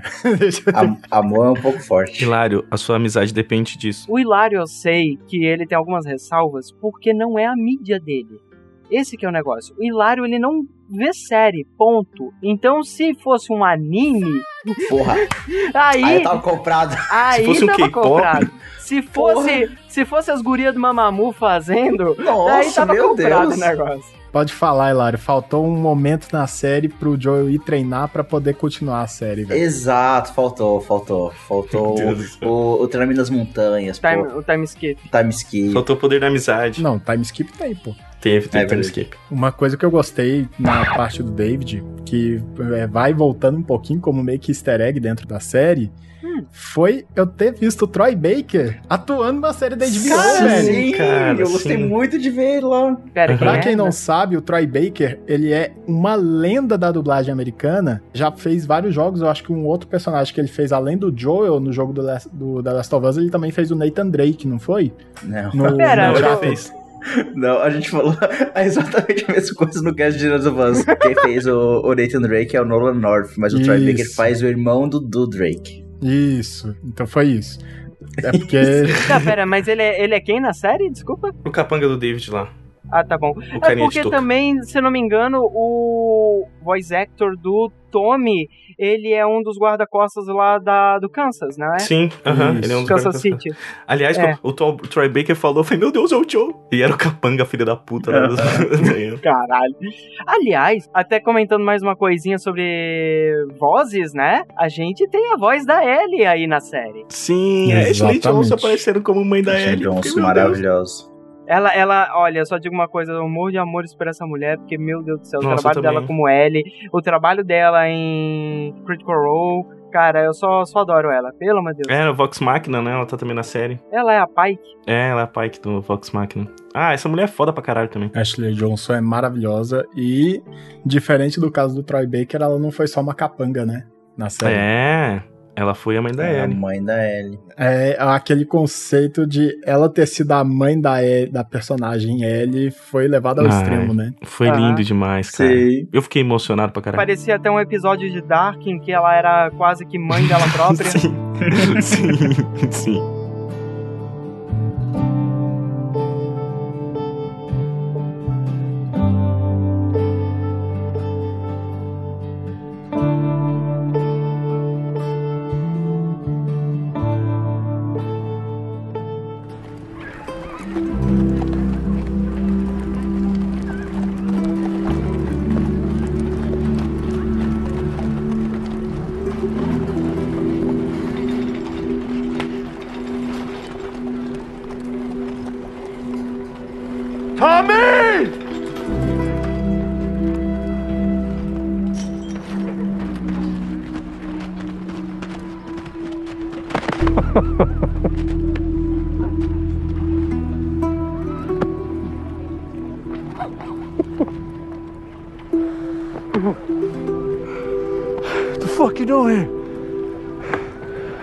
Save you.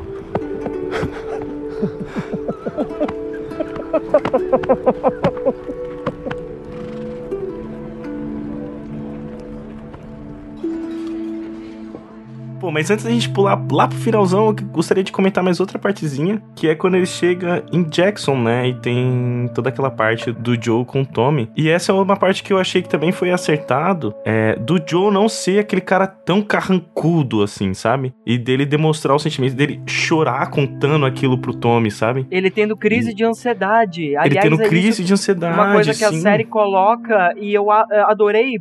Porque de início eu achei que, nossa, mas começou assim do nada. E depois, quando ele fala com o Tommy, isso meio que se explica que não é do nada. É meio que tipo assim: o momento que ele começou a se apegar à guria é o momento que ele começa a perceber a- a- o quão frágil ele próprio é. Nossa, sim. E eu adorei, eu gostei muito disso. Pô, mas aquela conversa dele com o Tommy me pegou de um jeito, cara. Dele falando e, e chorando, assim, pro Tommy. Pô, é, é o irmão dele ali, sabe? Tipo, ah, cara, pô, essa cena me pegou de muito desprevenido, assim. Eu não tava preparado pra aquilo. E quando aconteceu, eu fiquei chocado. E parabéns para o Pedro Pascal novamente, porque o cara fez um show de atuação. E essa cena foi linda. Eu acho que a gente ainda vai falar muito sobre esse acampamentozinho comunista, aliás, inclusive. Sim. Melhor piada, pelo amor de Comunismo? Como assim? Ah, cara, nós somos comunistas. Não, nós somos sim, cara. Isso daqui é uma comuna e a gente divide tudo. E ele com uma cara de taxa de. tipo, que- Pera, como, como- assim? o, mu- o mundo acabou, mas como chegamos nisso? Eu acho que ainda vamos falar muito sobre esse lugarzinho aí, até porque apareceu algumas coisas no, no episódio, né? Que eles estavam no, no vilarejo lá do, do Tommy. Apareceu uns rostos familiares lá. Hã?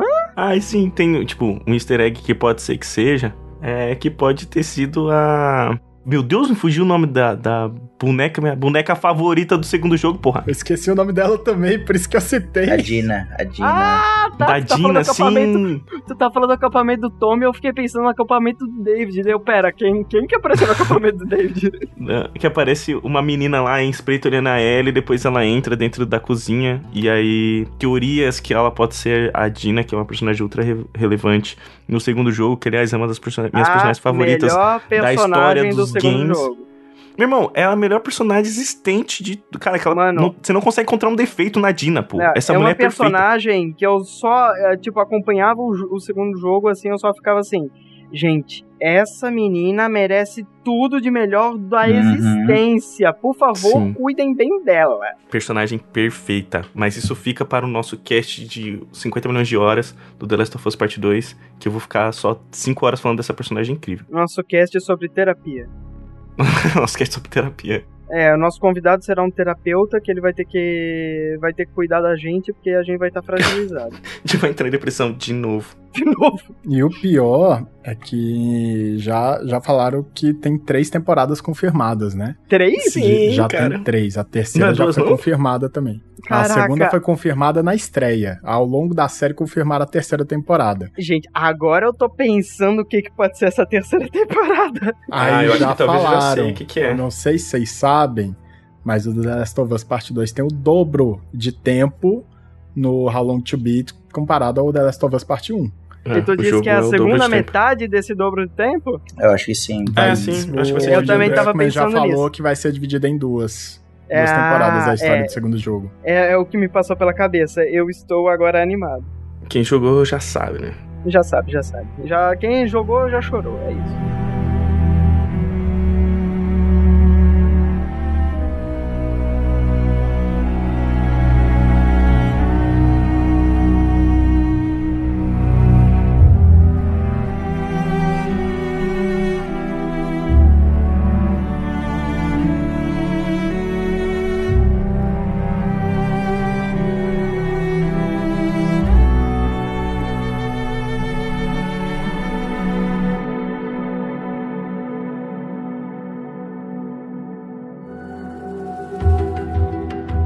Vamos mudar de assunto, vamos falar de coisa feliz.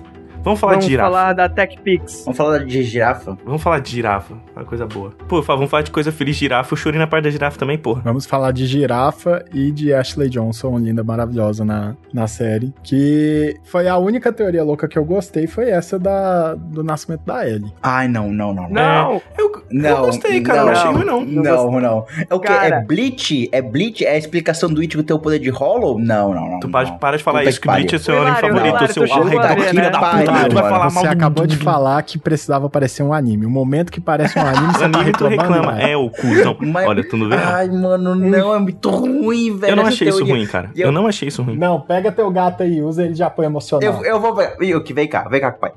Cara, Eu só vi a Não. ponta do rabo preto, achei que era o Smoke. cara, é assim, tá. É, a- Meu Deus. A teoria sobre ser é, da Ellie ser imune porque a Ashley Johnson foi a- atacada por. Não é a Ashley Johnson. Não, não é? não, Não é ela? não, É, não Ashley é a Johnson, atriz, mas não é a personagem, porra. É, o nome do personagem é. Ashley não, o nome Johnson da tá personagem muito... é Ashley Johnson também, porque ela é Ashley- a mãe da Ellie Foda-se, nos agora vai ser. sentidos, foda-se. Ashley Johnson, ela Exato. está muito bem e Cara. sadia na sua casa. A- a- Sim. Mas a Ashley Johnson é a mãe da Ellie nos dois Isso. sentidos, na série, no jogo e mãe da personagem mesmo, então foda-se ela. É a Ashley Johnson. Cara, Ou Ana, Ela o é- personagem Ana, tá? ela. Eu não lembrar o nome do, do, do personagem. E aí ela é atacada por um infectado, né? E teoricamente essa que é a, a desculpa da ele ser imune e eu não gostei, cara. Mas aí que tá, não, não é uma desculpa, não é, tipo assim, fica na teoria, não é, não é, não é isso que é confirmado, né? Tipo, é, não é bater em pedra e falar, ah, é, ele é imune porque quando ela, ela estava nascendo, a mãe da família. Não é, tá ligado? Tipo, isso é uma teoria que a gente tá criando. É, é, vamos com calma. Eles É, não, não falou assim na deixaram- série, né? Eles deixaram na série essa provocação. Essa meio que uma tentativa ou não, isso pode ser utilizado ou não, pode ter ah, terminado por ali e fica só isso como uma provocação aos fãs. Pode ser isso. De qualquer modo, eu também não gostei. Porque eu acho que essa questão da Ellie ser imune, não sabermos o porquê, eu acho isso muito mais atrativo. Também acho. Mas a gente ainda continua sem saber o porquê, porque aquilo ali não é uma Ah, confirmação. Mas aquilo ali é uma tentativa de dar um porquê, uma tentativa de dar uma desculpa. E eu acho que tu não precisa nem disso. Eu acho que tu ali é um excesso que pode pecar, sabe? Então eu acho que se tu deixasse a lacuna vazia, era o melhor. Eu acho que tá bem no limiar. É, porque eu acho que não é uma confirmação, tá ligado? Aquilo lá é só uma teoria que os fãs estão criando. É, até porque a própria Marlene, ela pega e, e pergunta se tinha sido antes ou depois. Porque ela tava preocupada de pegar a Ellie justamente por isso, com medo da Ellie já ter nascido infectada. Porra, mas É. a Ellie ia virar uma, uma clicker assim rapidinho, um LBB já sai correndo atrás dela. Ah, Pô, mas cara, provavelmente meu ia bebê, demonstrar não. uma. Não, ia demonstrar um comportamento diferente, né? Não ia agir como um bebê normal, né, pô? Sim, mas não ia pular na jogular dela também. Dava pra, dava pra pegar a criança e verificar, porra. Não tem nem dente pra morder. correndinho. O bebê correndo com 3 dias de idade, voando na goela de todo mundo, mano. Mas, velho, tipo, eu. Ficou bem no limiar do aceitável ou não. Eu acho que aquela cena ela serve mais pra você tentar pintar uma imagem de filho da puta pra Marlene, que é uma pessoa que tá cagando pras pessoas que ela se importa. Importa, entre aspas, bem grande, né? Porque ela não se importa com ninguém, ela se importa com os objetivos dela. Ela é o príncipe de Maquiavel, praticamente, né? Os fins Caralho. sempre vão justificar os meios, independente Isso- do que vai. Cara, mas eu tô mentindo. Não é, não é essa frase que não tá no príncipe, aliás? O quê? Dos. Os, pri- os, príncipes, É o os fins né? justificam o meio. Não, não, é só interpretação. Tá, mas. Enfim. Tá, Enfim, entendemos, enfim. entendemos. Enfim, é, ela é esse personagem que, assim, não tá ligando pra ninguém. E eu fiquei muito puto que só lembrou de né, trabalhar a Marlene, tipo, no finalzinho do 45 do segundo tempo da série, só pra tentar dar um- algum peso pra morte dela. Pra mim, não precisava ter, sabe? É, eu acho que só com o diálogo tinha, mas eu gosto muito de ter a cena da Ashley Johnson. É, e aceito a questão da, da Ellie lá, dela, do porquê dela ser diferentosa e tal, porque ainda assim tem o fato de, ah, se realmente era só isso, porque em 20 anos ninguém nunca, não apareceu outra, outra pessoa imune que nem a Ellie, né? Mas aí que tá, né, cara? Eu acho que também essa é a magia do. Até o jogo também traz isso, né? Não é que só existe ela que não foi infectado. É porque a gente tá tendo a percepção só daquelas pessoas específicas. A gente não sabe se na outra parte do globo teve outra pessoa também que fez isso. Não tem como a gente É, saber, até tá porque ligado? a gente não tem uma realmente uma noção de como tá o restante do mundo, né? Sim. Então, tipo, debaixo das asas dos vagalumes, né? A única pessoa que a gente sabe que não pode ficar infectada, não ficou infectada, né? Que, enfim, que é possível cura, foi apenas a Ellie durante esse tempo todo. A gente não sabe se, tipo, no Brasil, né? No Brasil, se aconteceu isso, na, sei lá, na Europa, na, enfim. Meu filho, a gente não conseguiu se cuidar nem com uma pandemia aí de vírus. Imagina essa maluquice é, de né? fim de mundo uh, fúngico. pois é. Mas eu acho que isso é bacana, porque a gente mostra só aquele escopo pequeno, né? Então a gente não tem como saber se existe outra pessoa que não pode ser infectada. E eu volto ali também com o argumento de que o nascimento da Ellie não justifica ela ser imune. Pode ser que seja, como pode ser que não. É uma coisa que fica em aberto. Então cabe a você interpretar se aquilo realmente foi ou não. Mas não é a certeza, saca? É o que o seu coração decidiu. O que o seu coração decidir, exatamente. O, O, o coração disse. Lário decidiu. Que é uma caos. merda, que ele não gostou, que a série é um lixo. Desse- É isso que o coração do Lário decidiu. Vou falar mais quando for dar minha nota. É que, tipo assim, eu acho que se ficar naquilo ali, ok. Tá certo. Se ultrapassar aquilo ali, eu já acho que vai começar a dar merda. Tipo o negócio da Hive Mind, velho.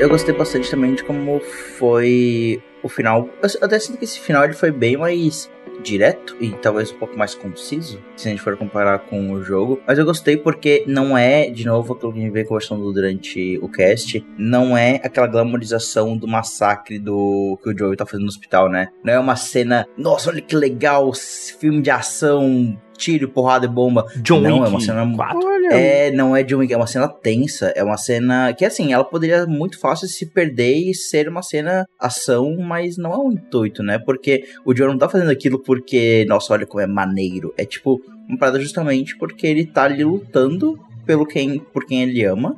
E eu gostei dessa forma como foi feita, gostei principalmente da direção, assim, da cena, de a gente não ver o Joe executando as pessoas e em vários momentos a gente só vê os corpos estirados no hospital. Puta, essa cena ficou muito, muito foda. Muito bem dirigido, né? Uhum. Com a trilha sonora também, cara.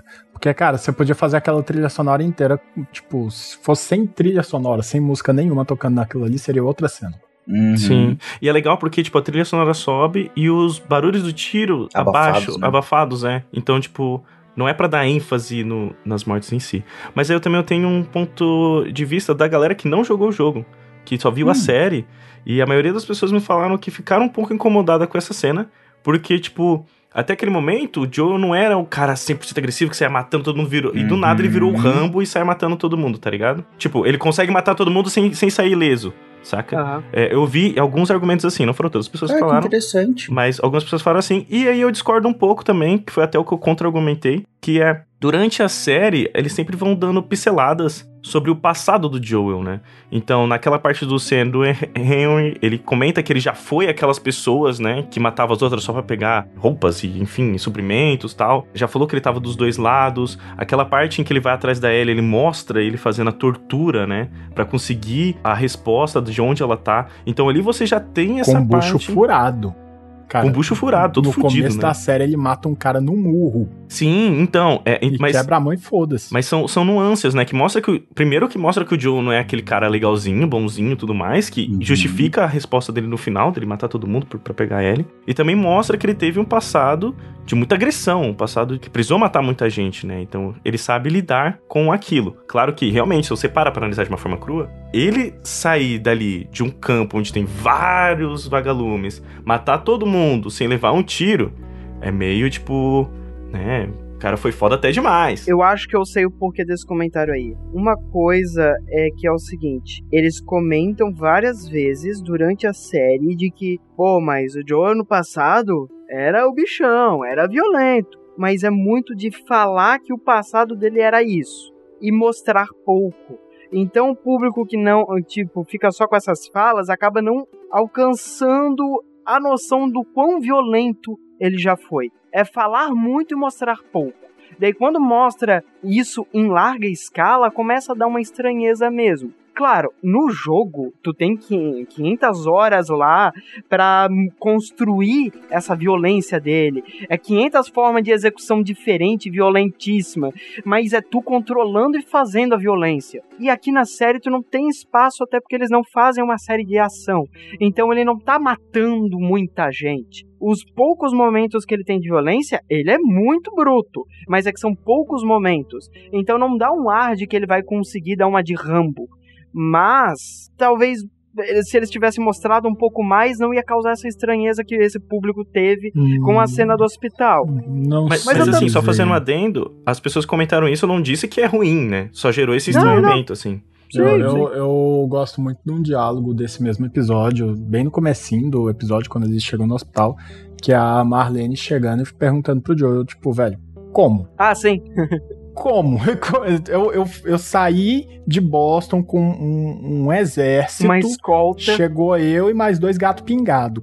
Como? Sim, e aí já mostra, né? É, e essa cena era uma cena muito difícil de fazer, porque a gente, se a gente for ver, em todos os momentos, e comprando um pouquinho com o jogo na- agora, porque eu acho que é, é importante, porque essa cena no jogo, ela é muito videogame, né? É, muito, tipo, vários inimigos e você vai se escondendo e vai usando stealth, não sei o quê. É você é pegar arma nova e, né? É, é bem videogame. É bem- agora que eu vou gastar tudo que eu economizei o jogo Exatamente. inteiro. Exatamente. Eu sinto que a série acerta muito, e aí por isso que é importante a adaptação, a série acerta muito de diluir essa violência durante os episódios, e a gente nunca vê o Joel lutando contra um exército, né? Até mesmo na parte da universidade, quando ele se machuca, não é tipo uma galera, é tipo quatro pessoas. Mas ele só né? enfrenta uma, um, né? E uma, e uma que machuca ele, exatamente. E ele só enfrenta É. um, que ele ainda quebra o pescoço. E aí essa parte, ela dá um salto de quantidade de, de pessoas que ele confronta, mas ainda não é tanta gente quanto foi no, no jogo, por exemplo, né? Por isso que eu digo que é uma cena muito difícil de ser feita, porque ela tinha que se manter concisa com a decisão de direção de manter a violência controlada, mas ainda assim tinha que passar a imagem do Joel ser um brutamontes que vai matar, que vai fazer uma chacina pra salvar quem ele ama.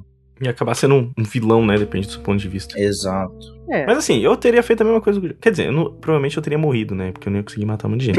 Mas eu teria feito a mesma coisa que o Joe, pô. Não vai encostar o dedo na minha L, não, seu filho da puta. Eu teria morrido pela velha no primeiro episódio. Eu teria morrido no Outbreak lá, lá, lá atrás. Meu irmão, passei o pano de tudo quanto é jeito pro Joe. Eu falei, ai meu Deus, matou mais um vagalume. ó. E eu lá passando rodo assim no sangue. Que... Limpou É. um salão inteiro, né? Aquela questão, né? A gente olhando pela perspectiva do Joel, ele fez o certo. Ele salvou a guria, foi um herói, coisa e tal. Nós não conseguíamos fazer diferente. Olhando por uma perspectiva dos vagalumes, o cara é um puta de um vilão. Cara, olhando pela perspe- perspectiva da humanidade, tá ligado? Era uma possível cura, uma possível cura. E, cara, ele acabou com essa possível cura, assim, sabe? E aí, é, de novo, a gente vê o quão mal ele até fez pra própria Ellie, né? Ah, porque a gente vê que a Ellie tá muito já desconfortável por ela ter sobrevivido, por ela, tipo, como assim essa história não tá muito bem contada, né? Eu achei curioso que ela perguntou das roupas dela, né? Tipo, quando ela tá no carro. Sim. Tipo, ué, cadê minhas roupas? E eu fiquei tipo, caralho, realmente? Ali ela já, ela já se tocou que tava tudo errado, né? Uhum. Cara, se a gente saiu de lá, por que, que a gente saiu na co- tão na corrida que eu ainda tava dopada? E cadê os meus pertences? Ali já Uhum. dava pra ver que tava tudo errado no negócio. Cara, e aquele finalzinho dela conversando com o Joe, o Joe falando, ah, você super seria amiga da Sarah, e não sei o que, pá, pá, pá. E ela solta aquela frase, tipo, pô, perdi a Riley, perdi o Sam, perdi a Tess, não sei o que. É realmente verdade aquilo que você me disse? Que eu não sou a única, né? E o Joe fala assim, e ela responde com um ok. Só que, cara, aí que tá, que entra a magia da A, a atuação, dos dois atuação foi ótima. A atuação dos dois dos dois, principalmente da Bella Ramsey, que você consegue ver no olhar dela, no trejeito dela, de que não é um ok verdadeiro. De Sim. que é um ok que ela ainda tá meio receosa, sabe? Que a- aquele ok não é um ok verdadeiro, saca? Uhum. E eu acho que aí que tá magia e dá aquele ok seco, acaba o episódio e é isso aí. O jogo Mas, é a mas a própria coisa. cara do Pascal também, né? A- Também, Ela também. pergunta, tu consegue ver certinho assim, o olhar, a sobrancelha e o cantinho da boca. Isso Sim, muda é, Ele muito. tava numa cara de desconforto de quem peidou na hora errada, né? Cara, ele deu uma engolida em seco ali que, nossa, foi. Olha! Ai meu Deus do céu, essa parte, essa parte no jogo me quebra, essa parte na série me quebra, pelo amor de Deus, foi muito. Ah, eu chorei igual um filho da puta. E é muito foda que aí entra essa parada, né? Como eles acertaram nos, nos atores e como a atuação e a química dos dois, né, é tão boa. Porque com poucas palavras, é só pel- pela expressão facial, pelo corpo e tal, consegue significar muito mais do que só aquilo que eles estão falando, né? Você consegue entender mais profundidade só num ok. Então, cara, ó, parabéns, salva de palmas aí para Bella Ramsey e Pedro Pascal. Mandaram muito bem. Muito foda.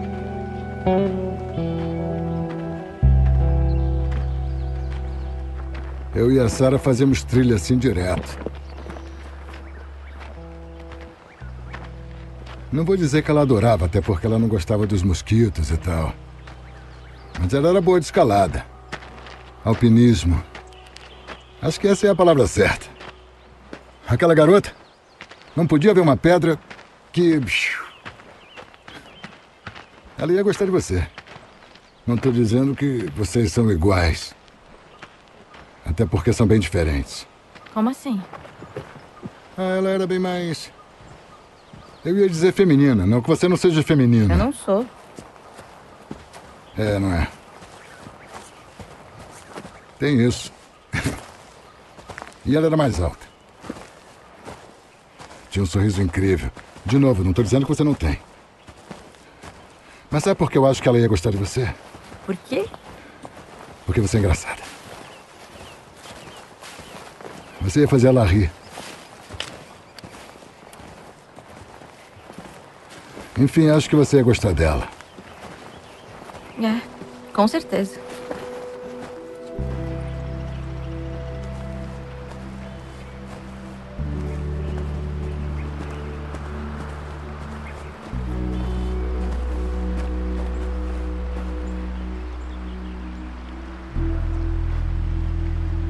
Pronto.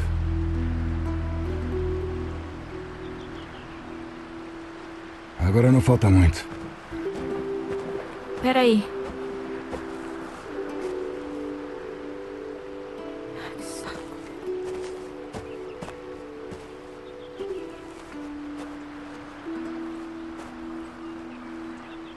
Lá em Kansas City, você perguntou da primeira vez que eu matei uma pessoa.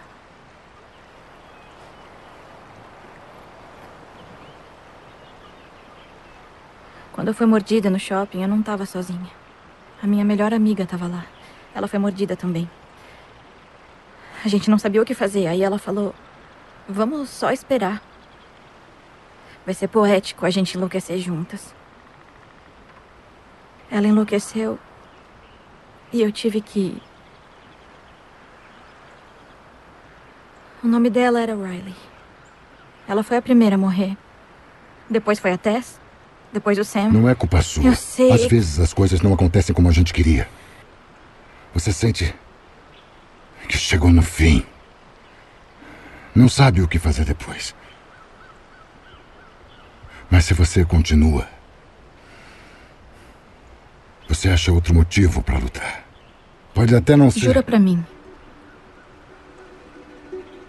Jura pra mim, tudo que você falou sobre os vagalumes é verdade.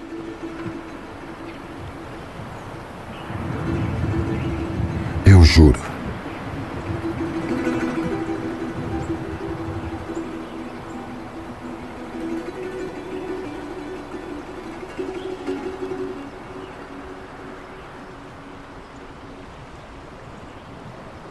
Ok.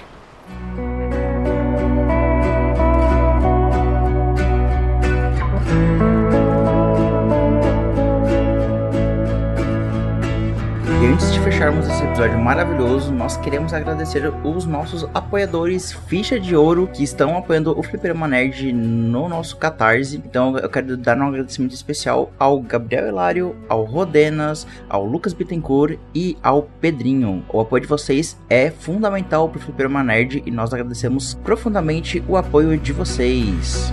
A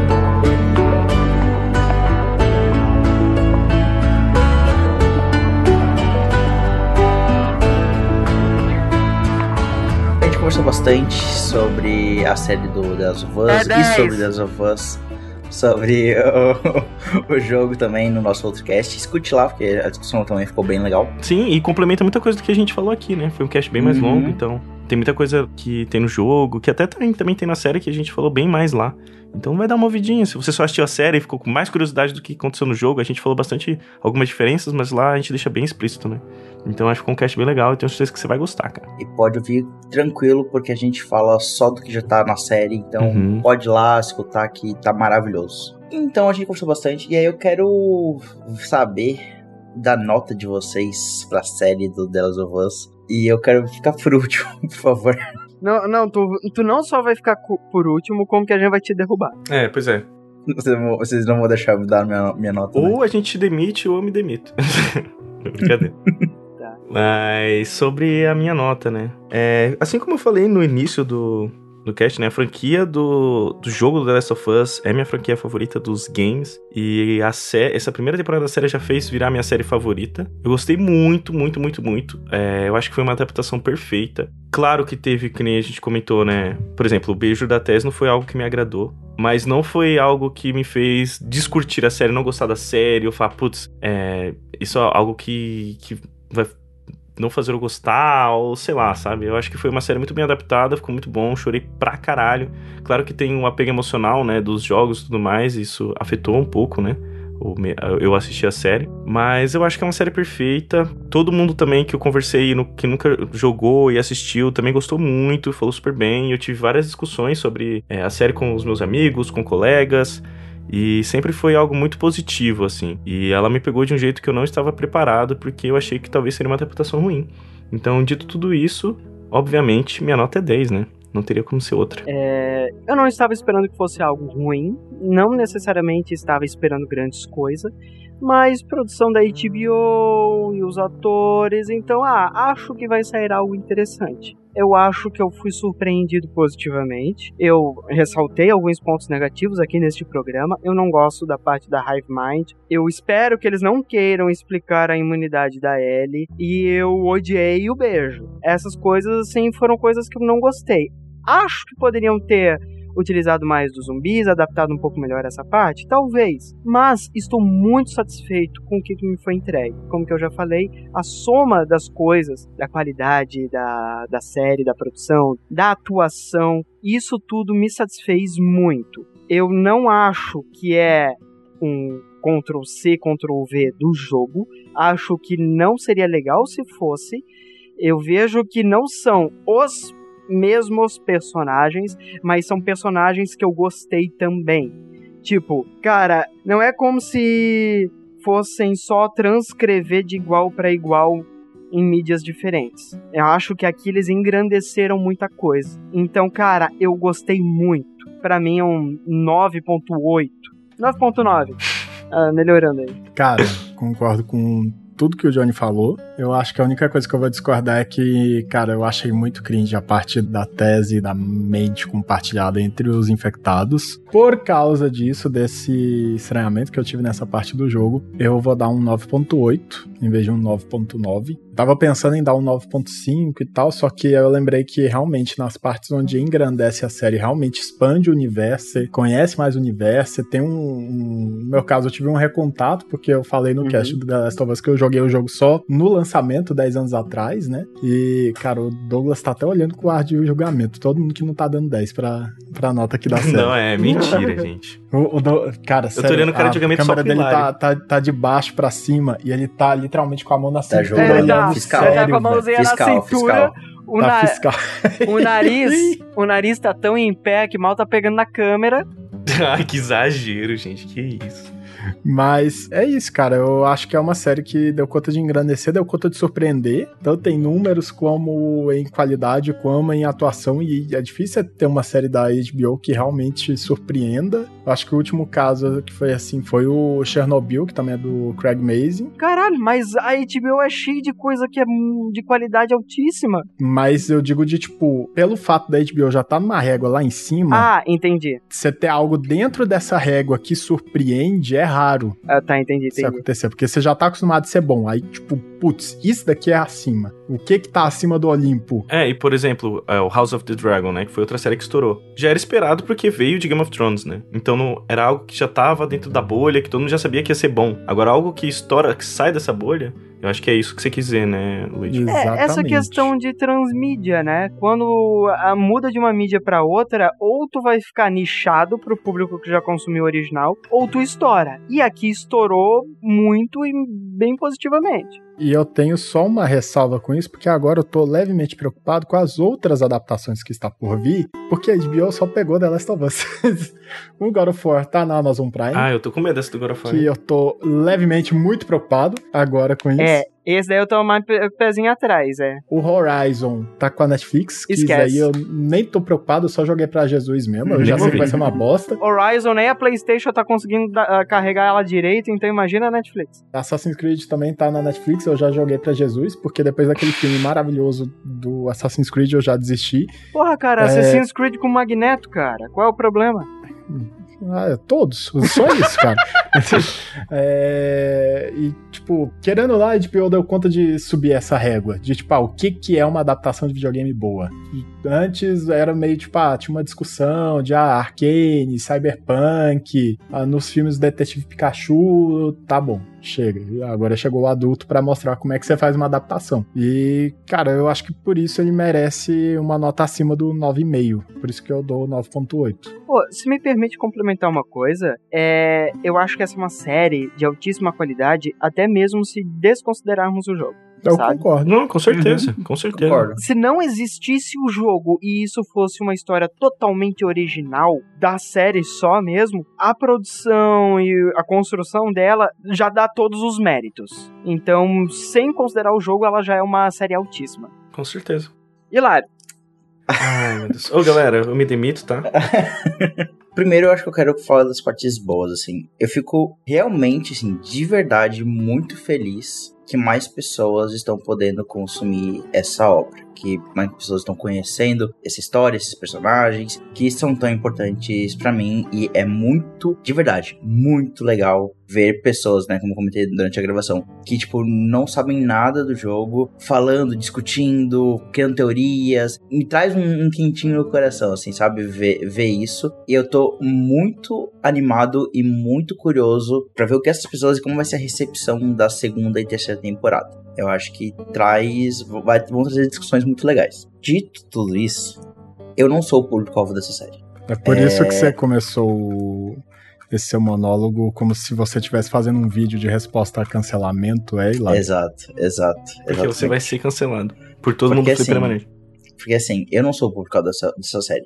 Primeiro, é, eu não gosto de série. Sé- o formato série. É, não é uma mídia que eu gosto. Não, é- só tem duas séries que eu realmente gosto, talvez seja muito. Eu só consigo me lembrar de The Boys, que é uma série que eu realmente gosto. O resto é tudo meio, tipo, eu vi e meio que tá lá, Alice sabe? in Borderland, que pra ti não é uma série, é um anime. Mas é, porque, mas é porque Alice in Borderlands é um anime com pessoas. É por isso que é bom, É, entendeu? eu acho isso muito engraçado. Então, assim, eu não gosto do formato série americana, coisa assim. Não me agrada. Então, já tendo esse histórico e tendo a vibe que é a adaptação de uma das, das obras mais importantes da minha vida, eu não consigo me desprender. Isso foi uma coisa que eu tive bastante com o Johnny, com o Bittencourt, que é eu não consigo me desprender do jogo quando eu tô vendo a série. Eu não consigo, tipo, ver a série como se eu não conhecesse todo o histórico do 1 e do 2 e como se nada daquilo tivesse acontecido, sabe? Então, pra mim, toda coisa que é diferente do jogo acaba sendo mais negativa do que positiva. Analisando a série de um lado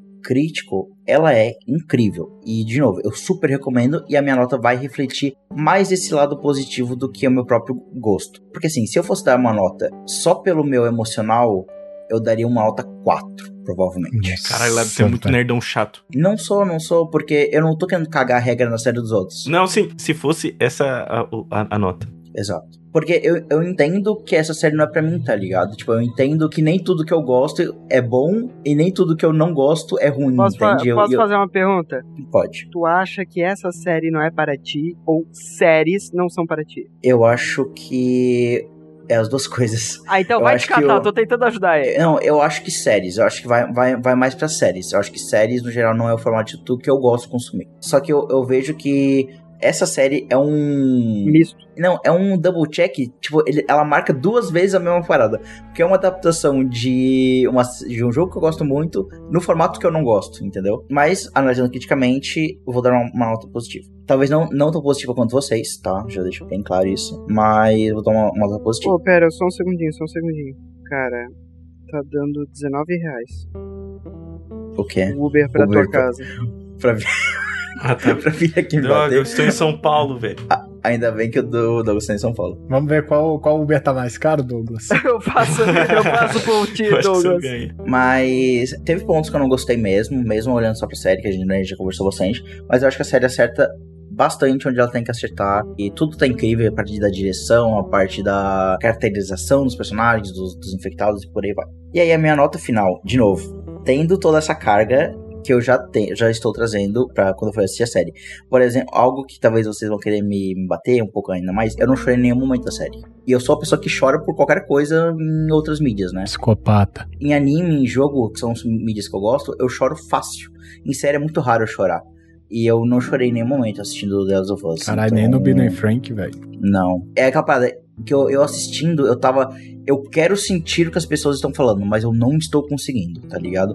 E, e é muito fim de. Pra, eu vou falar muito fim de relacionamento, mas o problema. O problema não. não. não, é a série, sou eu, entendeu? e tá tudo bem. ah, vai tomar banho. Cara, tem um vídeo da Isabela Boscov, ela falando do quinto episódio. Ela mandou um papo pra você lá. Depois você assiste. Aliás, aliás, deixa eu recomendar aqui uma coisinha rapidinho. PH Santos. Ele fez episódios especiais desconstruindo Uhum. os episódios da série, toda uma construção cinematográfica. E é simplesmente incrível. O negócio de transformar a Ellie na luz da esperança, a mãe da Uhum. Ellie como uma árvore cujo fruto é a salvação da humanidade. Tipo, lindo demais. O negócio do Joel saber valorizar ou não o seu tempo de vida e a presença das pessoas próximas dele é muito demais os programas dele. Fica a dica. Cara, fica a dica também da Isabela Boscov, que nesse episódio 4 que eu indiquei pro Hilário, eu chorei dela analisando o episódio, Isabela cara. Boscov é maravilhosa. É uma diva, rainha Isabela Boscov. Quem fala mal dela não merece estar na Terra, velho. Cara, ela fala tão bonito sobre o episódio, cara, que eu comecei a chorar, assim, dela Caralho, falando sobre o eu vou episódio. anotar aqui, É linda, cara. velho. Depois assiste sobre o do episódio 4. Já que estamos falando de, de indicações, é, também quero indicar o podcast, o Podcast of Us do Jogabilidade. O André, que é o host do, do Jogabilidade, gravou um episódio de mais de duas horas sobre cada episódio da série, junto com a Mikan. Então, assiste lá, ficou bem legal. Mas, enfim, a minha nota. Eu quero dar um 8 pra série. Tipo, como eu falei, eu tô, tipo, dobrando a nota que eu daria se eu fosse dar o, que- o que eu tô sentindo em relação a ela. Hilário. Então, acho... Ah, Ô, vamos barganhar aqui uma coisinha, cara? Ah, É, um 8,5? 8,5. Você quer saber Não, por, é- é a que nota que, do Hilário, por pô. que que merece barganhar, Hilário? Hum. Esse 8 você vai se arrepender. Esse 8 você vai se arrepender, Hilário, porque eu já vi você dando nota sim e você se arrependeu depois. Assim como, assim... Homem-Aranha de o- volta- é, sem ah, volta pra tá, casa. Tá, verdade, verdade. Esse 8 você vai se arrepender, Hilário. Talvez. Sabe por quê? Porque acabando esse cast, a, a gente vai montar uma lista agora de séries pra você começar a assistir, começar a acompanhar Ele não cinema vai. e TV. Ele não vai. Ele não vai assistir, não Eu não- adianta. eu não vou Já assistir, tentei. não adianta. já nunca tentei. foi formado. Eu vou dar um desafio pra ele relacionado a Game of Thrones. Eu acho que assim ele, Eu já vi, eu já consegue- Ele já viu Game of Thrones, cara. Meu Deus, velho. E ele não começou a assistir série. Mas, mas eu tenho uma justificativa pra isso, cara. Pra aumentar um pontinho aí. Aumenta um Hum. pontinho aí. Pensando em Homem-Aranha e Doutor Estranho. As notas mais bizonhas que nós temos. Nossa, realmente. Não, o Homem-Aranha realmente. Eu vou, eu vou manter o, o 8, assim, porque... Cara, como eu falei, eu não gostei. Não gostei da experiência, tá ligado? Tipo, e de novo, pode ser a mídia, mas, tipo, não é pra mim, sabe? E talvez nunca vai ser. E tudo bem também. Eu, eu não me incomodo de perder séries. ah, então, De novo, É mais uma obra atrás de Homem-Aranha sem volta pra casa. sim. Inferno. Cara, Que eu acho um absurdo, né? Mas tudo bem. cara, vamos desistir desse negócio de nota, por favor. Apaga a planilha da- das notas, foda-se. Ninguém nunca, nunca existiu nota no Fliperama Nerd. Vamos rebutar, velho. Apaga só o do Homem-Aranha, então. Mas a nota então final pra Das of Us, a série, é. Rufem os tambores, batem os clickers. É 9.42. Nossa, mano. Não, uma nota boa, né? Mas. Quanto que deu Homem-Aranha?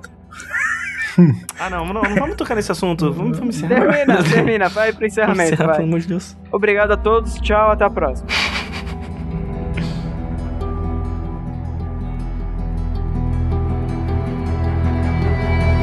Oi, hahaha. Você achou que o episódio acabou, né?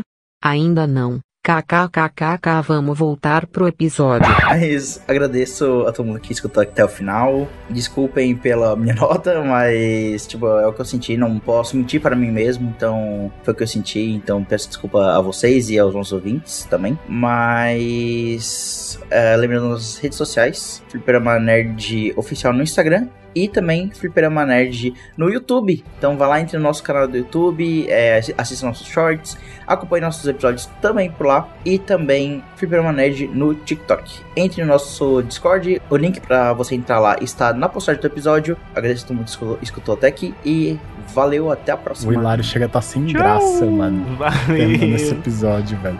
Pois é. É porque a amizade foi desfeita, né? Valeu, pessoal. Tchau, tchau. Exato. É nóis. Falou.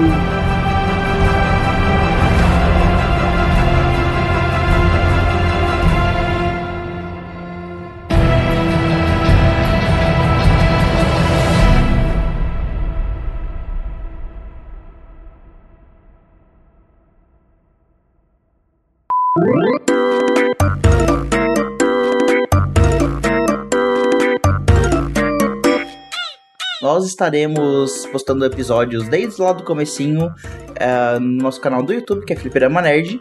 E também nós temos todos os nossos shorts que estão no- também no Instagram e no TikTok. Também agora vão estar nos shorts do YouTube. E também utilize nosso. Caralho! Buzina na hora. Vai E falar também- não. Estou tentando me censurar, o cast nem começou. É censura por causa do, do É, palavrão você vai que ia falar tá merda, ligado? por isso que o pessoal tá te censurando lá. Caralho. É porque no YouTube não pode falar palavrão, você sabe, né, pô? Exato. Ah, e também no, no- e também entre no nosso Discord. Eu queria, eu queria fazer um, um comentário também sobre o YouTube, porque foi só falar que a gente começou a postar no YouTube que eu voltei a jogar Minecraft, voltei a escutar dubstep. Meu sabe? Deus. Próximo passo é descolorir o cabelo, sabe? Como assim? Nossa, Luigi virou youtuber, pô. eu não vou, eu não vou nem falar sobre isso, porque foi só pegar o Game Pass que eu voltei a jogar Minecraft. Pô, mano, mas tá bom, velho, Minecraft, velho. Quem fala que Minecraft é ruim é porque ainda tá no meme, velho. Tá em 2016. ainda. Luigi, vamos substituir o Sea of Thieves e ir pro Minecraft. Bora. Então, sem considerar o jogo, ela já é uma série altíssima. Com certeza. Hilário. Ai, meu Deus. Ô, galera, eu me demito, tá? Deixa eu desconectar ele aqui. ô, ô, David, por favor, coloca o sonzinho do Discord desconectando, que fui eu que desconectei o Hilário. Ah, eu fiquei esperando tu me desconectar mesmo. Vai, então desconecta aqui, peraí. Não, não, não, não, não. Vamos, gente. Não! Não, porra. Pronto, velho.